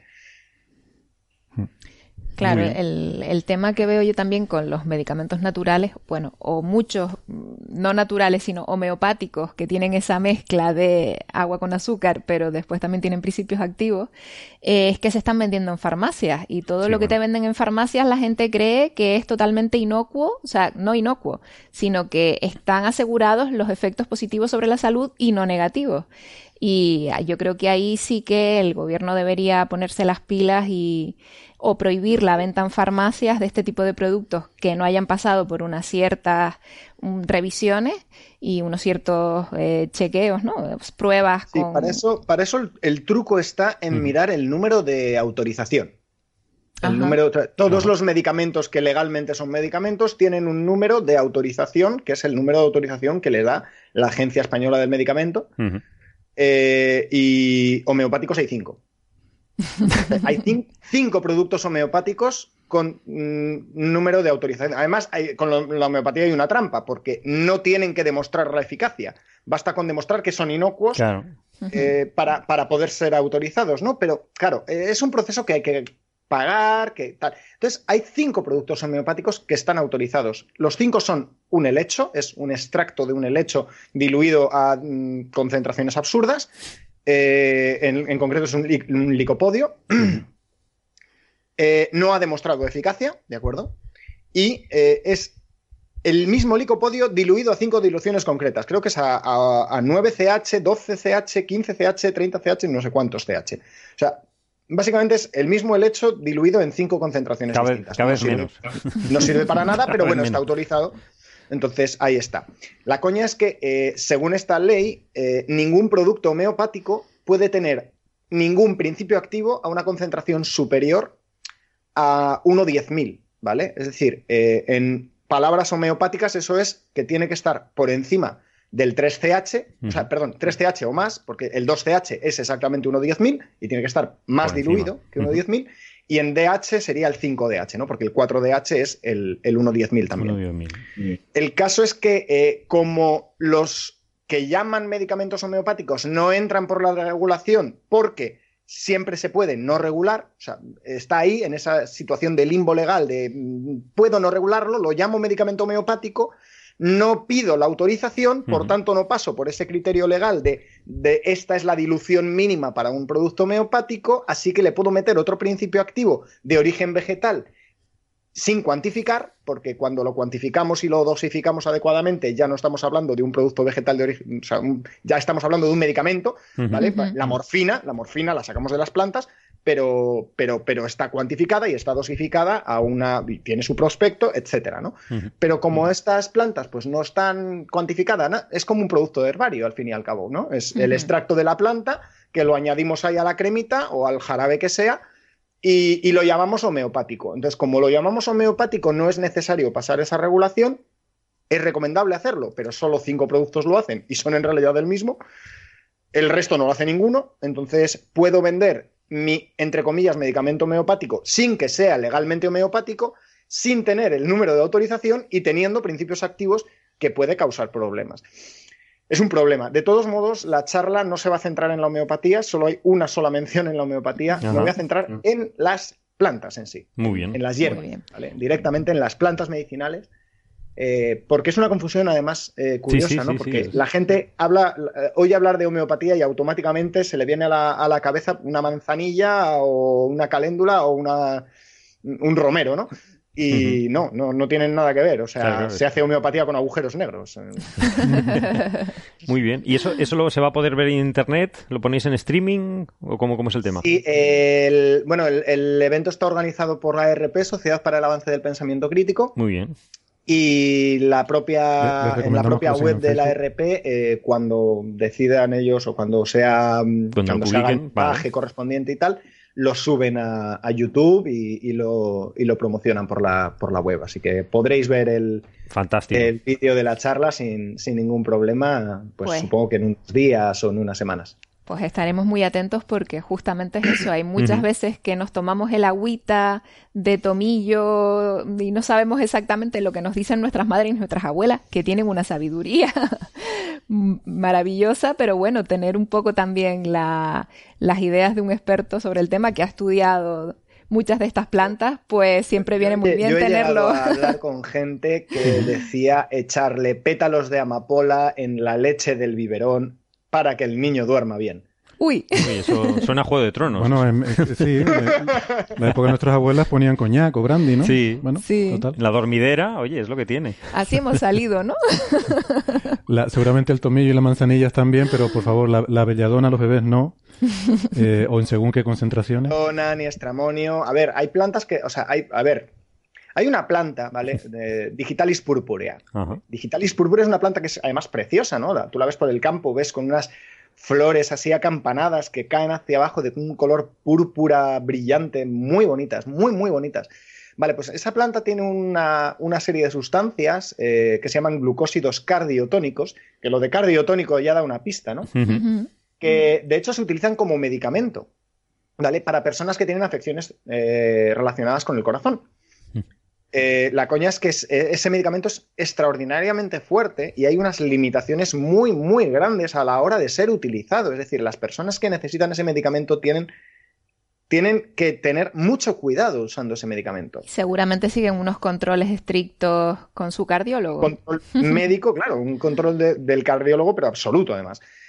Y pues esta planta tú te la encuentras por el campo, coges dos flores y te las comes y te puedes quedar en el campo y ya no vuelves a visitar a, tu, a tus abuelos porque, porque te quedas ahí, o sea, ya está. Pero no te dará cáncer. De intoxicación por cicuta, ¿vale? Casos de intoxicación por cicuta, que dices cicuta. bueno, la cicuta crece en todas las, en todas las carreteras, en los bordes de los caminos en toda España. un veneno muy conocido, sí, sí. Es un veneno muy conocido, sobre todo, pues porque hubo un señor llamado Sócrates que le gustaba mucho putear a la gente haciendo preguntas incómodas y, un día, un buen día, pues le decidieron putearle a él, ¿no?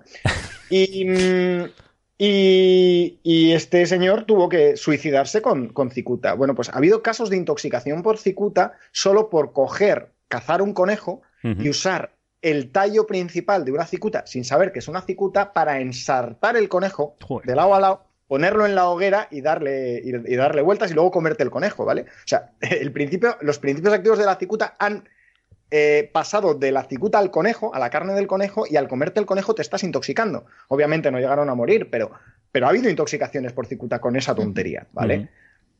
O intoxicaciones con adelfa, por, mm, y esto lo he visto yo en primera mano, eh, intoxicaciones con adelfa eh, no sé si conocéis la delfa, una flor muy bonita que crece, la, mm. plantan en los jardines y en los parques porque tienen unas flores muy bonitas. Eh, pues estar en un botellón. Y, un, no hay huevos, no hay huevos, no hay huevos, ¿a qué? Pues a coger un trozo de planta, echársela, o sea, cortarla fina y echarse en el, echarse en el cubata. Pues, mm. pues ya está. Pues genial. Eh, planta tóxica más alcohol igual a fiesta que te cagas. No lo hagan. No, lo hagan, por favor. No, porque además mm, puede ser bastante drástico, ¿no? Sin saber las proporciones. Nunca, cojáis perejil del campo. O algo que parezca perejil, que también hay, hay algunas que se parecen muchísimo. El problema es que hay muchas plantas que se parecen al perejil y son mortalmente tóxicas. Así que nunca cojáis perejil en el campo porque a lo mejor os confundís y no es perejil. Oye, una pues, cosa, yo, antes de mm. cambiar de tema, sí que, porque hemos estado hablando de esto de la homeopatía y tal, parece que hay, eh, bueno, y de los eh, remedios herbales, parece que hay un problema legal, eh, creo que es un poco la conclusión que sacamos de toda esta conversación, Eh, sin embargo, a mí me ha devuelto un poco la esperanza en la especie humana el ver el movimiento que está surgiendo de farmacéuticos honestos, eh, honrados, que, que están movilizándose para, para, bueno, para, para pedir que su negocio sea un negocio decente de ayudar a la gente y ayudar a la gente a curarse, ¿no? Y que están oponiéndose a, la venta de, bueno, a, estos timos y a estas estafas que se están haciendo en, algunas farmacias, ¿no? O sea, hay, hay farmacéuticos que están movilizándose para intentar que la farmacia sea un sitio donde se venda medicina científica y cosas donde se va a ayudar a la gente y no a estafarla, ¿no? Así que... Farmaciencia, sí. Farmaciencia, sí, en, pues, pues eso, romper una lanza en favor de esta gente. Un saludo a Suso. bueno, pues si quieren pasamos a un tema que yo siempre he querido entender bien y hasta ahora no lo he conseguido. Y bueno, vamos a ver si con este hay un nuevo experimento que ha salido que les, vamos a comentar, a ver si con, esto conseguimos entenderlo un poquito mejor. Y es la comunicación cuántica. ¿Verdad que, les parece interesante? Pues ahora espérense porque viene un palabrejo. Justo eh, se acaba de realizar el primer experimento de comunicación contrafáctica cuántica, que si he entendido un poquito, es un tipo de comunicación cuántica en la que no hay partículas viajando entre dos puntos, ¿no? Eh, pero hasta ahí he llegado, porque no, pues me gustaría, si alguno se lo ha leído y lo ha entendido como para podernoslo explicar bien. Yo creo que Francis más o menos. Francis, te veo ahí, ¿sí? Dime, ah, Bari, ¿sí? Yo, yo, solo, al, al, hilo de lo que se va a hablar ahora, únicamente decir una cosa. Hola, si eres de los que cree que eh, el universo conspira eh, para conseguir lo que tú deseas, mm, por favor, presta atención aquí porque mm, la física cuántica no tiene nada que ver con lo que piensas. es más, ¿Vas a hablar de sanación cuántica en tu charla? Una cosa importante. pero podría. Una cosa importante es que cuando muchas veces se habla de la cuántica y demás, aparte de estos aparatejos que supuestamente usan la cuántica para curar a personas, que quizás hablemos en otro momento de ello, eh, siempre se dice que la cuántica no tiene mucha aplicación práctica, ¿no? Que es una teoría ahí que no sirve para mucho.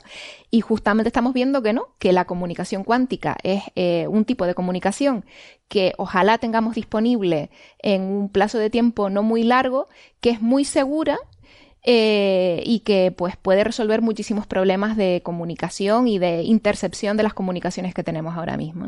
Entonces, Francis, si quieres comentarnos un poquito más sobre este tema. Sí, ya hay eh, la eh, comunicación cuántica, la futura Internet cuántica tiene la gran ventaja respecto a la Internet convencional o la comunicación, yo que sé, por fibra óptica convencional, de que los protocolos cuánticos se pueden diseñar para que siempre sea posible detectar a alguien que espía. Entonces, alguien que espíe eh, eh, tendrá que interaccionar, tendrá que observar eh, algo y en el momento que observa algo lo cambia. El observador cambia lo observado y esa señal la podemos detectar y podemos saber que nos están espiando. Entonces, en ese sentido es más segura. Hay protocolos de cifrado cuántico, de comunicaciones cuánticas, que a priori son más seguros que los protocolos clásicos el gran problema de la cuántica es que hay ruido, hay errores. Claro, los protocolos cuánticos deben de lidiar con el error. Y ciertos canales cuánticos tienen que tener una longitud máxima. Si pones una longitud más grande, eh, la tasa de error crece mucho y podría alguien espiar aprovechando el error. Y las acciones del espía acabarán siendo concebidas como fuentes de error eh, no contempladas inicialmente, ¿no? O sea que eh, todo tiene sus límites. En cualquier caso, este, este, nuevo artículo es muy interesante, pero también es muy difícil de explicar. La comunicación contrafáctica es algo realmente eh, complicado porque combina muchas cosas, ¿no? Combina unas cosas que se llaman medidas sin interacción, medidas de un sistema cuántico sin interaccionar con el sistema cuántico, combina lo que es el esquema o, la paradoja de Zenón cuántica, es un proceso reiterado de medida, y eh, con un protocolo de eh, comunicación eh, contrafactual, contrafactual o contrafáctica. La palabra contrafáctica en mecánica cuántica la introdujo Roger Penrose en su libro Sombras en la mente, y, bueno, es una palabra que viene de la filosofía. En ciertas ocasiones tú puedes tener constancia de un hecho, y dices, P implica Q. Pues si se da P, entonces sé que se da Q. Pero también puedes tener lo contrario. si eh, no se da Q, pues no se da P. Es decir, tú puedes tener una evidencia de un hecho por el hecho de que no se dé algo. Tú no tienes evidencia física de esa realidad, pero el no tenerla ya te asegura de que la realidad existe, ¿no? Entonces, e, eso es lo que se llama eh, el condicional contrafáctico en filosofía y, se ha usado mucho durante el siglo XX. En mecánica cuántica, la idea fundamental, eh, estos, experimentos se utilizan interferómetros. Eh, eso con un dibujito se ve muy bien, pero quizás en, la radio conviene hablar del experimento doble rendija. Acordaros del experimento doble rendija. Lanzo partículas contra dos rendijas. Las partículas tienen que tener una longitud de onda similar a la distancia entre las rendijas, etcétera, etcétera. Eh, si yo pongo una, placa delante de las dos rendijas, más allá de donde está la partícula, las partículas pueden atravesar una rendija o la otra. En la placa yo observo partículas que caen, puntitos que caen, pero que forman un patrón. Hay zonas en las que caen más partículas y zonas en las que caen menos partículas. Hay un patrón de interferencia similar al que habría si yo hubiera lanzado ondas con la longitud de onda eh, similar a la distancia de las rendijas. ¿Qué pasa si yo detrás de una de las rendijas pongo un detector de partículas? Pues si yo pongo un detector de partículas, las partículas, entre comillas, que pasaran por esa rendija yo las detectaría. Y las que no pasaran por esa rendija, pasarían por la otra, se comportarían como partículas y no habría patrón de interferencia. ¿Qué se transmite? Eh, cuando yo detecto la partícula, imaginemos, por la rendija izquierda, ¿se transmite algo? ¿Pasa algo por la derecha? No ha pasado una partícula. Pero si yo no pongo el detector, la partícula se comporta como una onda. La onda pasa por ambas rendijas. Si pongo el detector en la rendija izquierda, ¿qué pasa por la derecha? Pues pasa algo. Ese algo yo lo puedo utilizar para comunicar información. El hecho de que yo haya detectado una partícula por el lado derecho si lo que pasa por la rendija, perdón, eh, en el lado izquierdo, si lo que pasa por la rendija derecha, después le pongo otra doble rendija, puedo ver si cae a un lado o a otro y puedo haber transmitido información de esa manera. Eso es un protocolo de comunicación contrafáctica. O sea, lo que eh, estás eh, diciendo... lanzo partículas por dos caminos.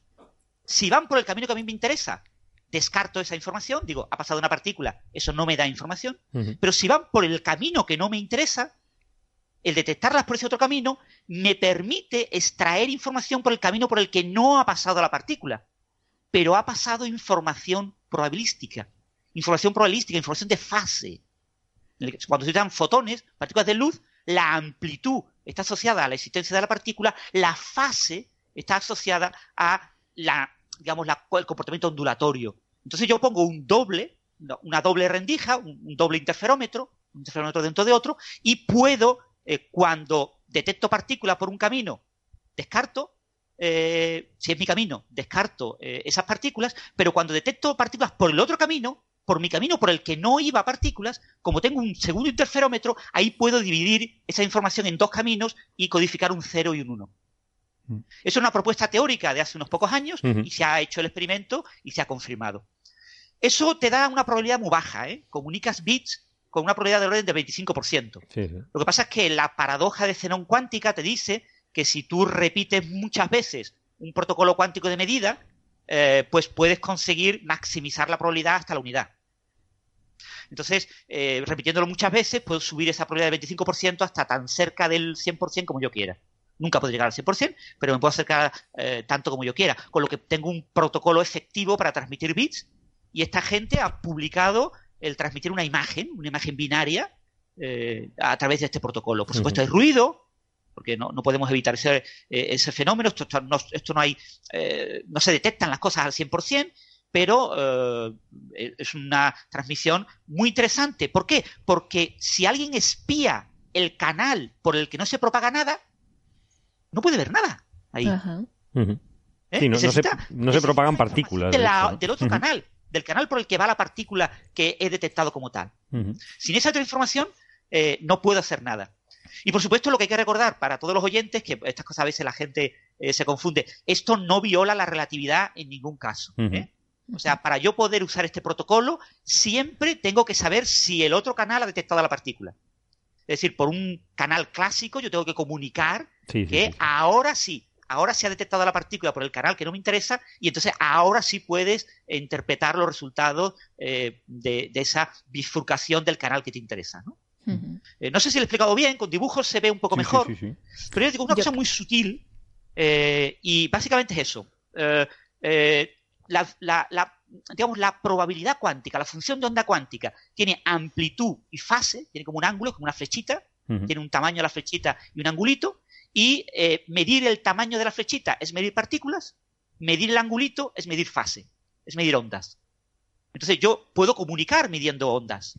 De hecho, la, radio, ondas electromagnéticas, ¿no? O sea, yo puedo comunicar información midiendo ondas.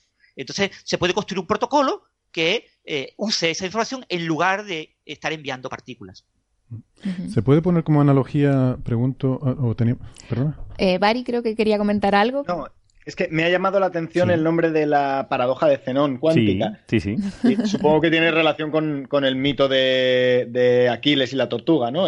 Creo que es la flecha, es otra paradoja. La carrera. Es la, flecha, exactamente. Es la, paradoja de la flecha, sí. Si quieres lo contamos o cuéntalo.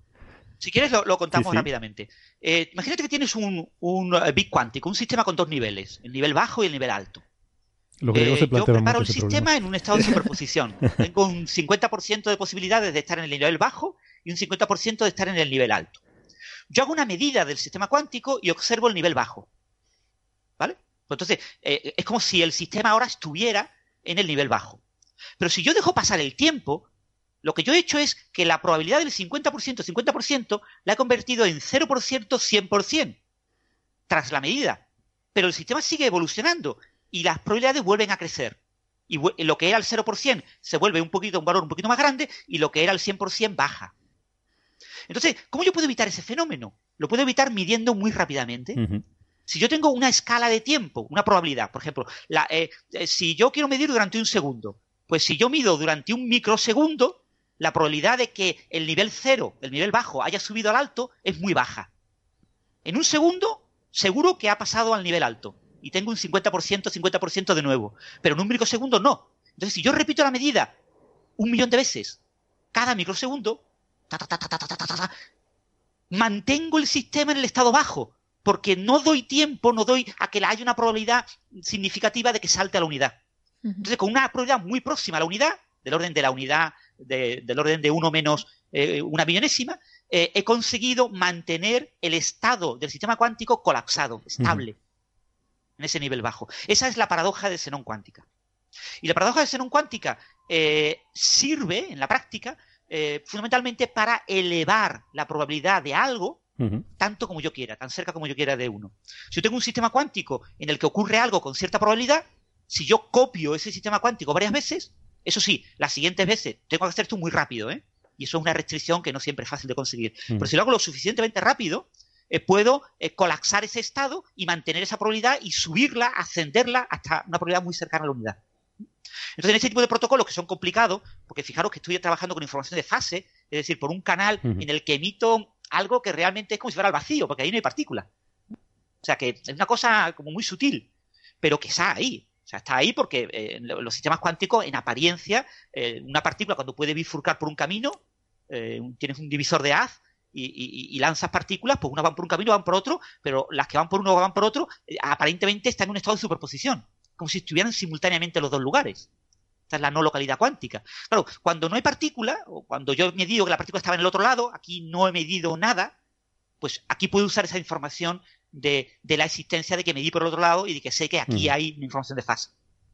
Y eso, eso me permite codificar información. Y la paradoja de Xenon me permite pues eh, amplificar esta, esta probabilidad todo lo que yo pueda. esa es la de, la de cuántica, la, tiene que ver con la de Zenón, el antiguo Zenón de Lea, del 490 a.C., porque era de, de, una escuela que decía que, que, el ser tenía que ser homogéneo, único, y no podía haber elementos discontinuos en el espacio. Entonces él, él planteaba paradojas para demostrar una reducción al absurdo, ¿no? Entonces, eh, que luego se han demostrado que no son correctas, pero era muy graciosa. Por ejemplo, la paradoja de la flecha que decíamos, que también es parecida al de, al de la tortuga. si tú tenías una, flecha, que lanzabas una flecha, en, en, un instante en concreto está parada. Si tú la, observas en un instante. En el, instante eh, justo siguiente también está parada. Si lo haces siempre, la flecha está siempre parada. Luego la flecha no vuela. Es una paradoja, efectivamente. No, entendía nada de series ni, ni, nada de eso. Pues es un tiene un poco que ver con la cuántica que cuando se mide algo en, afectas la, medida, afectas a, las partículas cuánticas e impides un poco que, decaiga, por ejemplo, ¿no? el decamiento de las partículas y entonces paralizas en el tiempo. Si eso lo haces continuamente, eh, detienes el tiempo para esa partícula. Es un poco la, unión con, la filosofía, ¿no? Y fijaros una cosa muy curiosa. En mecánica cuántica el tiempo no existe. El tiempo en mecánica cuántica está asociado a los observadores, no a los sistemas cuánticos. El, tiempo en mecánica cuántica siempre es el tiempo del que observa. Tú no puedes construir una descripción cuántica del tiempo. No sabemos hacerlo y, lo que sabemos ahora mismo es que no se puede con las ideas actuales de la mecánica cuántica. Entonces, el tiempo es algo muy sutil en cuántica, ¿no? Por eso a veces hay experimentos en los que yo puedo aparentar haber hecho pues un efecto desde el futuro en el pasado o, efectos de simultaneidad eh, que influye futuro y pasado de manera simultánea eh, y ese tipo de paradoja de congelar un sistema y dejarlo eh, como si el tiempo no transcurriera para él. Pero en realidad los sistemas cuánticos el tiempo no lo, no lo perciben, no lo sienten, ¿no? Es el observador el que va midiendo y va viendo los cambios en las distribuciones de probabilidad en su información sobre el sistema cuántico. El tiempo siempre lo tiene asociado al observador. Pero la ecuación de Redinger es una ecuación, eh, una ecuación diferencial parcial respecto al tiempo, ¿no? No entiendo muy bien qué quiere decir. Pero ese tiempo es del observador. Fíjate, fíjate bien, porque la función de onda no es física. La función de onda te da la información que el observador tiene del sistema. ¿Vale? No hay una onda real, no hay un medio que ondule que te dé la función de onda. La función de onda no es medible, no es física. Tú no puedes hacer un experimento para explorar los valores de la función de onda. Porque tú no mm. puedes explorar lo que tú sabes de un sistema. o lo que se sabe de un sistema. Pero tú puedes. Lo que se sabe. Pero tú puedes, o sea, al final, eh, lo que tú, eh, la función de onda lo que te da es la, probabilidad, bueno, el módulo al cuadrado de la función de onda te da la probabilidad de que tú obtengas una determinada, eh, un determinado valor en una medida, ¿no? Y, eso es algo que es característico del sistema y que evoluciona con el tiempo, ¿no? O sea que, vamos, que no, entiendo muy bien conceptualmente tu afirmación. Bueno, eh, lo que te quiero decir es, esto a veces es, complicado de explicar, ¿no? Eh, porque estamos demasiado metidos en nuestro bagaje intuitivo clásico. Eh, la mecánica cuántica tiene dos formulaciones bien confrontadas, que es la formulación de, de Heisenberg y la formulación de Schrödinger. En la formulación de Schrödinger, la función de onda evoluciona en el tiempo. Y los observables lo que hace el observador es estático, no tiene tiempo. El observador, de manera explícita, no tiene tiempo, solo tiene tiempo la función de onda. En la versión de Heisenberg, lo que tiene tiempo es los observadores, los observables. Y el estado cuántico está quieto, está paralizado sin tiempo. Y son dos formulaciones completamente equivalentes.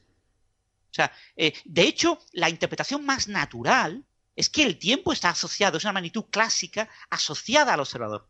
Mucho más natural la interpretación de Heisenberg que la de Schrödinger. Matemáticamente son completamente equivalentes. ¿Y por qué es más natural la de Heisenberg? Porque la función de onda no es medible. Yo no puedo hacer un experimento que me diga el valor puntual o en una pequeña región de la función de onda.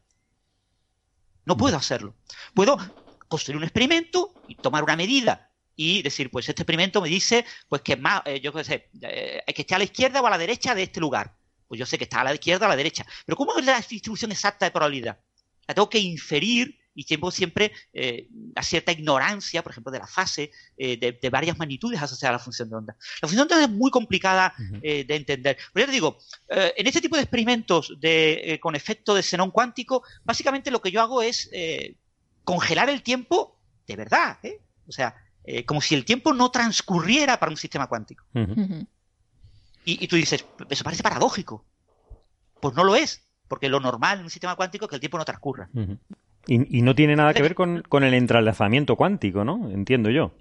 En este tipo de, este experimentos, eh, el entrelazamiento cuántico. Eh, a ver, cuando tú lanzas una partícula contra una doble rendija y consideras entre comillas, el concepto de trayectoria, que es un concepto clásico, después de pasar por las rendijas, las dos trayectorias están entrelazadas.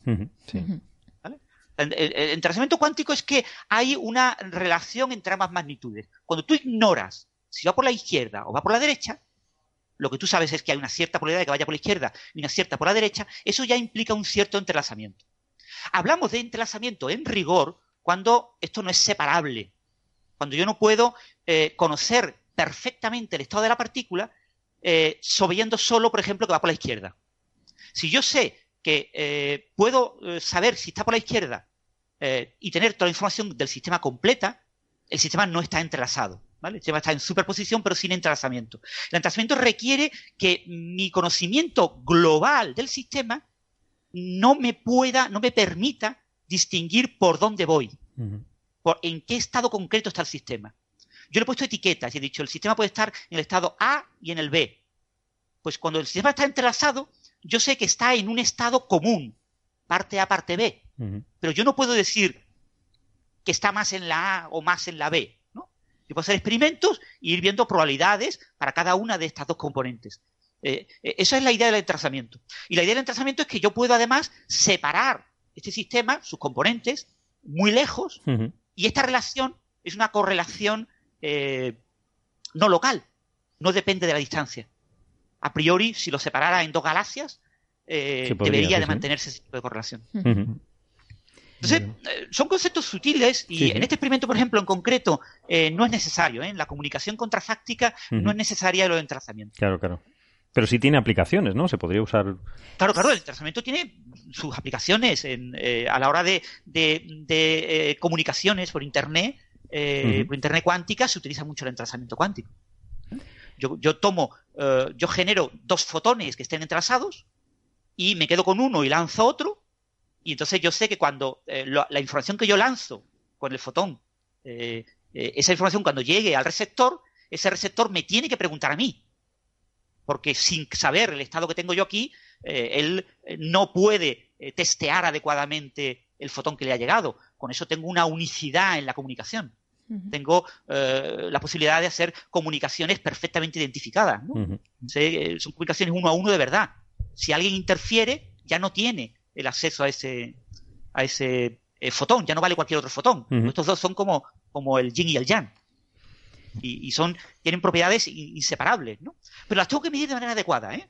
O sea, en cuántica todo esto es muy sutil. y, y ahí hay como correlaciones por debajo que eh, no entendemos, no sabemos cuál es su origen y, pero se pueden aprovechar. El entrelazamiento es una cosa que se puede aprovechar en, dispositivos prácticos. por ejemplo, la computación cuántica que estamos hablando el otro La computación cuántica, eh, hay que recordar que mm, eh, mucha computación cuántica tiene entrelazamiento cuántico, pero no toda. ¿vale? O sea, ya hay varios resultados.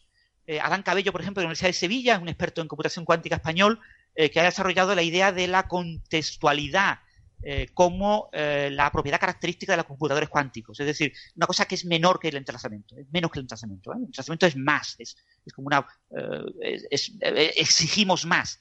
Entonces, un sistema que incluso sin información entrelazada, si tuviera información contextual, también podría computar de forma cuántica con paralelismo cuántico. Pero es muy sutil, ahí las diferencias son muy pequeñas. Pero sí, lo normal es que un sistema tenga que estar entrelazado. O sea, todos los qubits tienen que estar entrelazados para que el computador cuántico opere de forma cuántica con garantías de que todo va bien. Y para temas de comunicación, me imagino que ahora, a partir de este experimento, pues tendremos una competición entre este tipo de comunicación contrafáctica y eh, la que conocíamos hasta ahora con los experimentos del entrelazamiento. ¿no? Entonces veremos ahí quién, quién va avanzando más y quién da mejores respuestas a, a, los retos de comunicación de, los próximos años. Si quieren, nos vamos a quedar. Eh, esto ya está muy avanzado, ¿eh? ya hay equipos comerciales. ¿eh? Ah, wow. Hay bancos suizos y hay bancos japoneses que tienen este tipo de, de sistemas de comunicación y es muy difícil que la comunicación contrafáctica, que es mucho más eh, le duele mucho más el ruido, le duele mucho más el error, sea capaz de vencer a los sistemas ya existentes en el mercado. Va a ser muy difícil, ¿eh? esto es más de publicación de investigación básica, muy bonito, se ha hecho el experimento, pero las repercusiones tecnológicas de esta comunicación contrafáctica, en mi opinión personal, son bastante más dudosas. Sí, porque es el primer experimento que, lo comprueba, ¿no?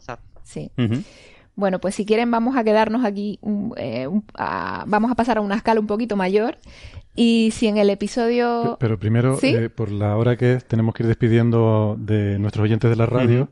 Vale. sí, cierto, que nos quedan, nos quedan tres minutitos como mucho, sí, sí. Sí, sí, yo creo que lo podemos dejar aquí para la radio. Y, como siempre, nosotros podemos luego en internet, el que nos escucha en internet nos puede seguir escuchando un ratito más, ¿no? que todavía tenemos temas interesantes, ¿no? Sí, un par de temitas podemos seguir comentando si les parece bien. Y, bueno, pues nada, muchísimas. No, pues vale, nos quedamos un par de minutitos más para nuestros oyentes del podcast. Y nada, muchísimas, muchísimas gracias a todos por, por estar ahí una semana más. Y nos vemos pronto, nos escuchamos. Hasta ahora. Saludos.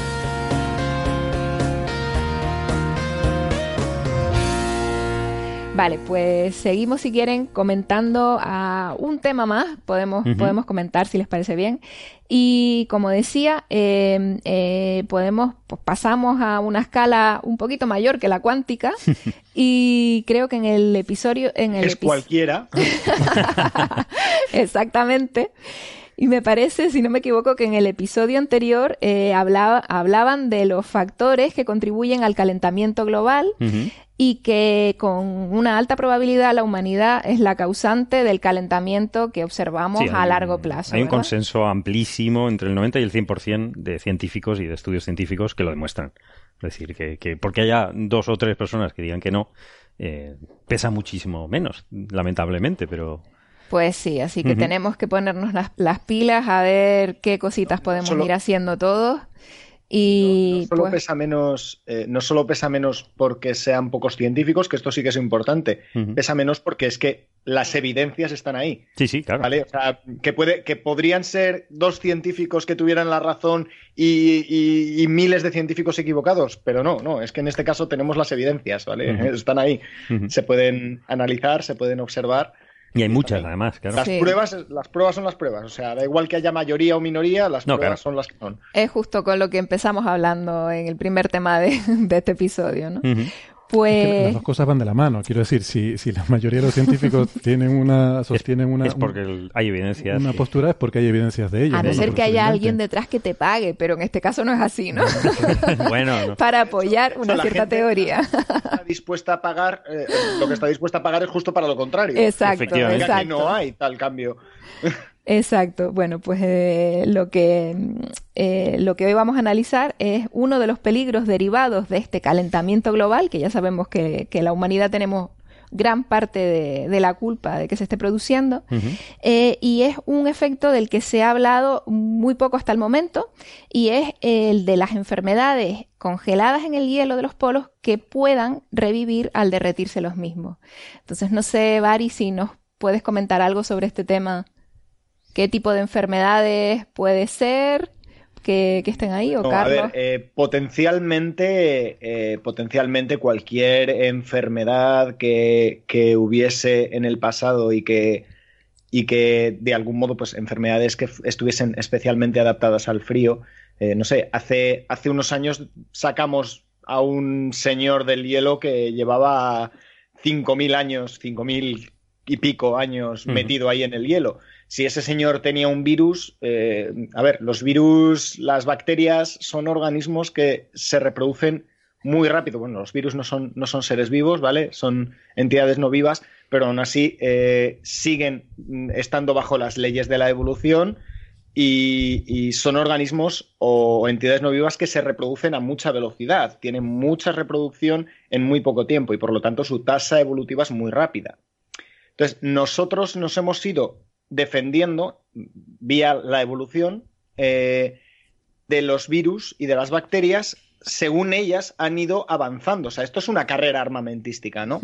Entonces, eh, cuando nosotros nos encontramos con, un, con una entidad eh, patógena, ¿vale? Con un patógeno de hace 5.000, de hace 10.000, de hace 40.000 años en el hielo, el problema está en que nosotros no estamos adaptados a esa enfermedad. A lo mejor lo estuvimos hace 5.000, 10.000, 40.000 años, pero es posible, ¿vale? No es seguro, pero es posible que hayamos perdido esa, resistencia porque, hemos, porque la presión selectiva ha desaparecido, porque hemos evolucionado por otro camino distinto, igual que las enfermedades han ido evolucionando a su forma, y de repente sacar algo que, estaba muerto eh, y que lleva muchos años, eh, miles de años, fuera de servicio, de repente lo sacas y resulta que no hay nadie que sea resistente a esa patología eh, y, de repente se puede generar una, pandemia, ¿vale? No quiero aquí llevar yo eh, ser, ser la causa de una... Mm,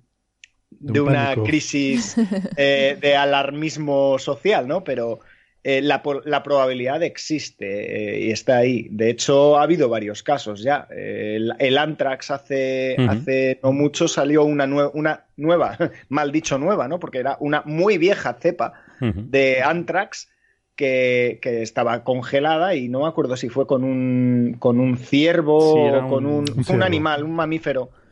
Que estaba enfermo de antrax eh, cuando se quedó congelado, se descongeló, eh, el, cuerpo quedó en, el, en, una fuente de agua, eh, se contaminó con antrax y se contaminó con esta cepa de antrax que el ser humano llevaba sin tener contacto con ella 10.000 años o 20.000 o los que fueran. Y eso puede ser un problema. Y es un problema derivado, obviamente, del, cambio climático como, como muchos otros. O sea, Está claro que si además ya tenemos un referente, ha pasado un caso, pues eh, no, no, tardará mucho en repetirse probablemente al, nivel que llevamos. Han pasado varios. Mira, estamos aquí hablando de un niño de 12 años que, murió por, una infección de anthrax. Eh, y en realidad no estamos hablando de un Antrax. Eh, este que tengo ahora mismo en, pantalla eh, fue un ciervo de hace 75 años, ¿vale? O sea, un reno. No, no estamos hablando de miles de años, estamos hablando de 75 años. Pues fíjate, en 75 años ya la enfermedad ha cambiado tanto que la antigua de repente vuelve a ser. Pues imagínate que encontramos un hombre en, en los Alpes con viruela. Claro, claro. Si ya pensamos que está erradicada. La cepa de viruela que tiene. ¿Sabes? Y a, día de hoy la viruela está, está erradicada del planeta. Pero, pero puede haber reservorios de viruela en el hielo. Sí, hombre. Eso no lo sabemos. Es bastante probable, sí. Fíjate un dato eh, que recientemente eh, en laboratorio se, ha eh, revivido una bacteria de, mm, encontrada en los hielos de la Antártida de 8 millones de años. Creo que es el récord de microorganismo ahí congelado, latente, enterrado bajo kilómetros de hielo, que, que se O sea, tú imagínate, ese 8 millones de años es que ni siquiera había seres humanos. Eh, esto suena un poco a, a, cosa de película de ciencia ficción de esta. A mí me recuerda, por ejemplo, a La Cosa, ¿no? ahora que hablamos de la Antártida, de John Carpenter, o, o incluso... Bueno, una que está ahora mismo en el cine, ¿no? La... Uy, que no me No sé, hace mucho que no voy al cine, pero... No, pero estará de Marte. Ah, una bacteria marciana que, que, reviven en el laboratorio y bueno, no quiero contar más. Claro, pero el peligro... Life, sí, exacto. Life. Ah, life. Mala es, ¿eh? Por cierto. Sí, bueno. Todavía no lo hemos visto, pero... Pero fíjate que lo que estoy diciendo es que el, peligro no es el de los científicos soberbios y locos que revivan bacterias en el laboratorio, sino que al derretirse los hielos, estas bacterias van a empezar a, a quedar libres. Exacto. Y esto esta noticia es un poco inquietante, es, perturbadora, ¿no? Bueno, eh, yo con todas estas cosas del cambio climático, a, mí me gusta cambiar un poco la perspectiva porque me da la impresión de que estamos sometidos a una especie de agobio que yo entiendo que a la gente, yo creo que hay mucha gente que es negacionista al cambio climático porque se siente agobiada por el complejo de culpabilidad, pues siempre nos están diciendo que somos muy malos, estamos cargándonos el planeta, etcétera, etcétera, o por, eh, y, claro, la gente dice, oye, yo no he hecho nada, o sea, a mí déjeme en paz, yo no tengo culpa de nada de esto, ¿no? Y creo que genera un efecto psicológico un poco perverso. Entonces, yo me gusta plantearlo de otro punto de vista y me gusta decir, vamos a ver, no es una cuestión de culpabilidad, eh, vamos a verlo egoístamente. No nos vamos a cargar el planeta, eh, no, no es esa cosa de un tema moral, es que no vamos a cargar el planeta. No, lo que lo estamos es cambiando. Y no vamos a ser los primeros. El planeta ha cambiado muchas veces a lo largo de su historia. O sea, el planeta reacciona. El planeta cambia, cambia. Como es un, sistema y un sistema muy complejo y cambia. Y como dijo José Ra una vez que me hizo mucha gracia, la primera gran catástrofe climática la produjeron las plantas que envenenaron el aire con oxígeno. Eh, entonces, todos los organismos, eh, por el hecho de vivir y de, sobre todo los que se, se expanden mucho porque tienen mucho éxito evolutivo, alteran el medio ambiente. O sea, nosotros vemos un bosque y nos parece maravilloso, precioso, idílico, pero si tú eres un árbol, pensarías, madre mía, aquí esto antes era una pradera. Y hemos venido y nos hemos cargado toda la pradera aquí, la hemos llenado de... Entonces, bueno, la vida cambia el ecosistema. La cuestión es que nosotros, por primera vez en la historia de la Tierra, tenemos la capacidad de entender los cambios que estamos provocando y de plantearnos si nos interesan o no. Y, poder revertirlo si vemos que... Bueno, por lo pronto entenderlo y ver si nos interesa. O sea, yo lo que creo es que decir a la gente, bueno, no es un tema de culpabilidad, de decir eres malo, estás cargando el planeta, sino decir, mira, estás estamos cambiando el planeta entre todos y lo estamos llevando a una situación que, hombre, no es que vaya a morir todo el mundo. No nos interesa que no nos interesa, no nos, va a gustar, porque hemos evolucionado para vivir en este planeta. Entonces, si lo cambiamos mucho, lo más probable es que no nos guste. Y todavía queda mucho para irse a Marte. O sea que... no nos vamos a cargar. Habrá, habrá, gente, habrá gente que estará encantada. Las, cucarachas les encantará y los mosquitos. Bueno, los, mosquitos se lo van a pasar pipa porque van a tener muchísimo más espacio donde expandirse y, las enfermedades. Una, de las cosas es, eh, obviamente, la reducción de la biodiversidad. Eh, la en, en, en todo evento de reducción de biodiversidad hay muchas especies que se ven perjudicadas, que son las que se extinguen, y unas muy poquitas especies que se ven muy favorecidas. Eh, los insectos llevan sobre, sobre este planeta eh, algunos de ellos más de, más de, 300 millones de años y aquí siguen, como las libélulas, que, aquí siguen y aquí seguirán. Las hormigas eh, sobrevivieron a la extinción que mató a la mayor parte de los dinosaurios a finales del Cretácico, no a todos. ¿Ves? Pero no a todos los dinosaurios, hubo unos pocos que sobrevivieron y les fue muy bien. Pero los tenemos en los jardines y en los parques hoy en día, ¿no? Entonces, los pajaritos, ¿eh? eh todos sí, las aves son dinosaurios, es uno de mis caballos de batalla. Claro. Em, los cambios eh, siempre tienen consecuencias, en una dirección y en otra, y depende de la capacidad de adaptabilidad, depende de las condiciones físicas eh, en las que el animal se ha desarrollado y, para las cuales se ha adaptado, ¿no? Depende del nivel de especialización. Hay veces que ser muy especializado va muy bien, pero hay veces que si eres muy especializado y el clima te cambia de golpe o, te, desaparece el bosque y aparece una pradera o de repente todo esto se, llena de nieve o desaparece el hielo y se llena de césped. Eh, eh, el animal que está muy especializado probablemente le vaya muy mal y se termine extinguiendo o, termine migrando a una zona donde, donde digo animal, digo planta, digo hongo, digo bacteria, digo arquea, digo lo que, lo que queráis meter ahí, ¿vale? Y el ser humano no estamos libres de, ello, ¿vale? Nosotros pensamos que sí, que mm, molamos mogollón porque somos capaces de cambiar el medio ambiente para adaptarlo a nuestras necesidades en vez de nosotros tener que adaptarnos al medio ambiente, pero tenemos limitaciones. ¿Vale? Y esas limitaciones van a seguir ahí. No vamos a ser capaces, eh, de momento, al menos en, los próximos, en las próximas décadas, o incluso podría decir en los próximos siglos, no vamos a ser capaces de vivir a 11.000 metros de profundidad bajo el agua, por ejemplo, ¿vale? En la fosa de las Magallanas. Eso no lo vamos a conseguir, al menos no en un futuro próximo. Entonces, eh, igual no vamos a conseguir, al menos en un futuro próximo, establecer una colonia permanente en Marte podremos visitarlo, podremos ir allí y, estudiarlo, podremos incluso ir de vacaciones. Pero, pero una colonia fija eh, y que se establezcan mm, poblaciones, que se reproduzcan poblaciones, eso no está precisamente cerca, ¿vale? Queda bastante tiempo todavía para que eso se pueda llegar a realizar. Entonces, de momento, el único planeta que tenemos para vivir es este.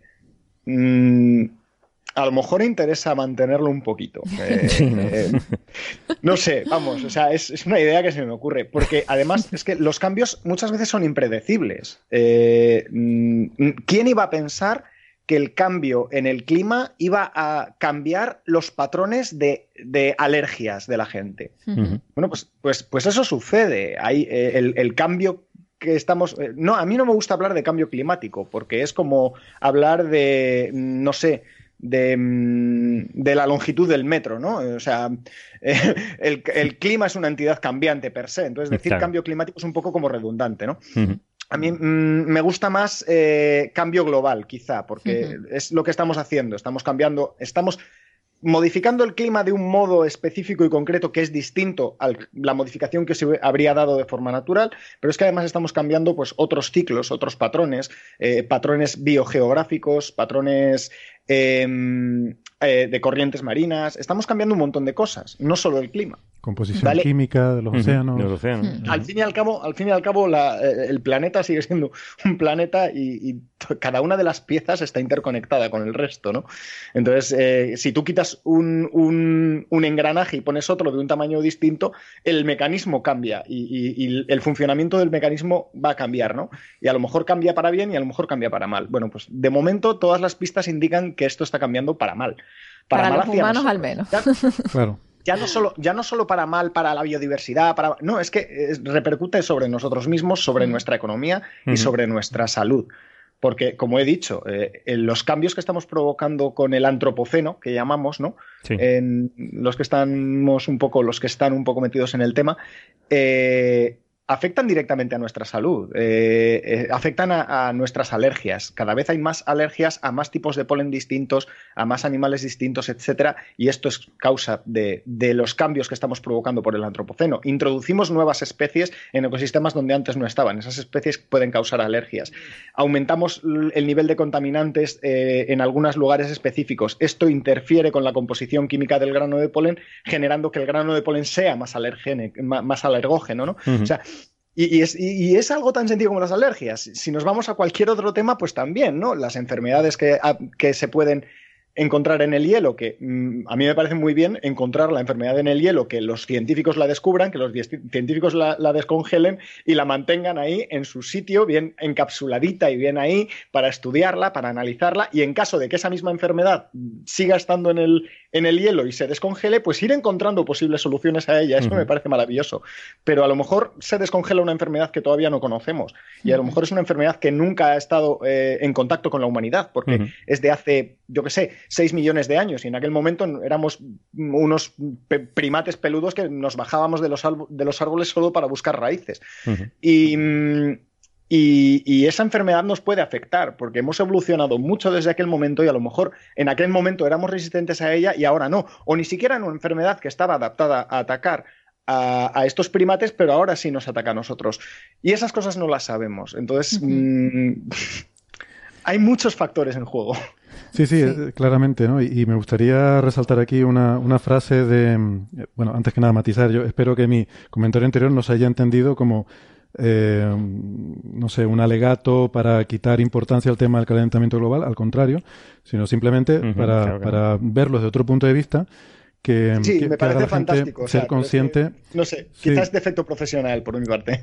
No, no, no, digo por aclararlo porque a veces, no sé, hablas y no se entienden los matices y, y se empieza otra, que es otra cosa, ¿no? Lo que, eh, efectivamente, lo que voy es a que, como tú también has reiterado, cualquier cambio en el planeta, lo más probable es que no nos guste. O sea, no va a extinguir la humanidad, pero va a haber problemas, tú has mencionado los alergénicos, pero sabemos que va a haber problemas económicos, flujos migratorios, eh, va a ser un problema muy grande, porque gente que no ah, va a hambrunas, sí, sí. Hambrunas, sequía, gente que no va a poder subsistir en los sitios donde subsisten, esos pueblos van a trasladarse, porque es normal, la gente quiere vivir. Fíjate tú qué cosa. Fíjate. Van a tener que trasladarse a otro sitio, eso va a crear grandes problemas sociales y económicos.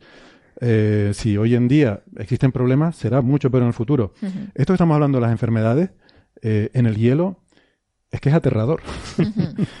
y, hay un comentario que vi en, un artículo sobre el tema que leí en, la BBC, em, de un investigador que se llama Jean-Michel Clevery, de la Universidad de Marbella, de Marsella, probablemente es Clevery, em, que decía que esta es precisamente la razón, bueno, Bari también lo mencionaba, esta es precisamente la razón por la que no debemos destruir las enfermedades, como se hizo recientemente, creo que con el virus de la, la viruela, era de de la viruela no sé hace cuántos años está prácticamente erradicada claro pero hay, una cepa que está mantenida eh, hay, para conservarla ¿no? cepas en, me parece que tres laboratorios en todo el mundo. Están mantenidas vale. O sea sé que había habido un debate sobre si destruir o no esas cepas que sería claro también se planteaba como el debate ético que sería la primera vez que la humanidad deliberadamente extingue una especie pero eh, ¿para qué extinguirla? Es decir, la mantienes controlada en una cripta y perfecto. Exacto, bueno, esto es lo que decía este caballero. ¿Qué problema hay? No sabemos hacer eso tampoco, entonces sí que nos deberíamos extinguir, ¿no? claro, es que si tú estás seguro de que no existe ya, que solo queda ese frasquito que tú tienes, bueno, pues lo destruyo y se acabó esta enfermedad. No, no. Pero él decía que esta idea es equivocada. claro, claro. No hay que verlo así porque ninguna enfermedad puede decir que esté erradicada, porque puede haber, pues, casos como este, este, este ¿no? ¿no? Claro. Debajo de cualquier glaciar puede haber... De hecho, la, la, gripe española, creo que de 1918, es que no había cepa. Entonces, eh, para estudiarla, eh, tuvieron que descongelar, o hubo, por casualidad, se descongelaron unos que habían muerto en, Alaska, unos cuerpos, y se pudo sacar esa cepa de, gripe española. Es decir, no tener la, cepa es peligrosísimo. Sí, de hecho, uno de, uno de, los, mm, de los problemas de encontrarte un galeón hundido, por poner un ejemplo, ¿vale? Es que en ocasiones en los galeones hundidos llevaban frascos con pústulas de viruela. Llevaban frascos con pústulas de viruela como método para, para precisamente eh, prevenir la viruela, ¿no? Claro, como vacuna, ¿no? Una cepa muy suave de la viruela y lo utilizaban entre comillas como una vacuna, ¿no?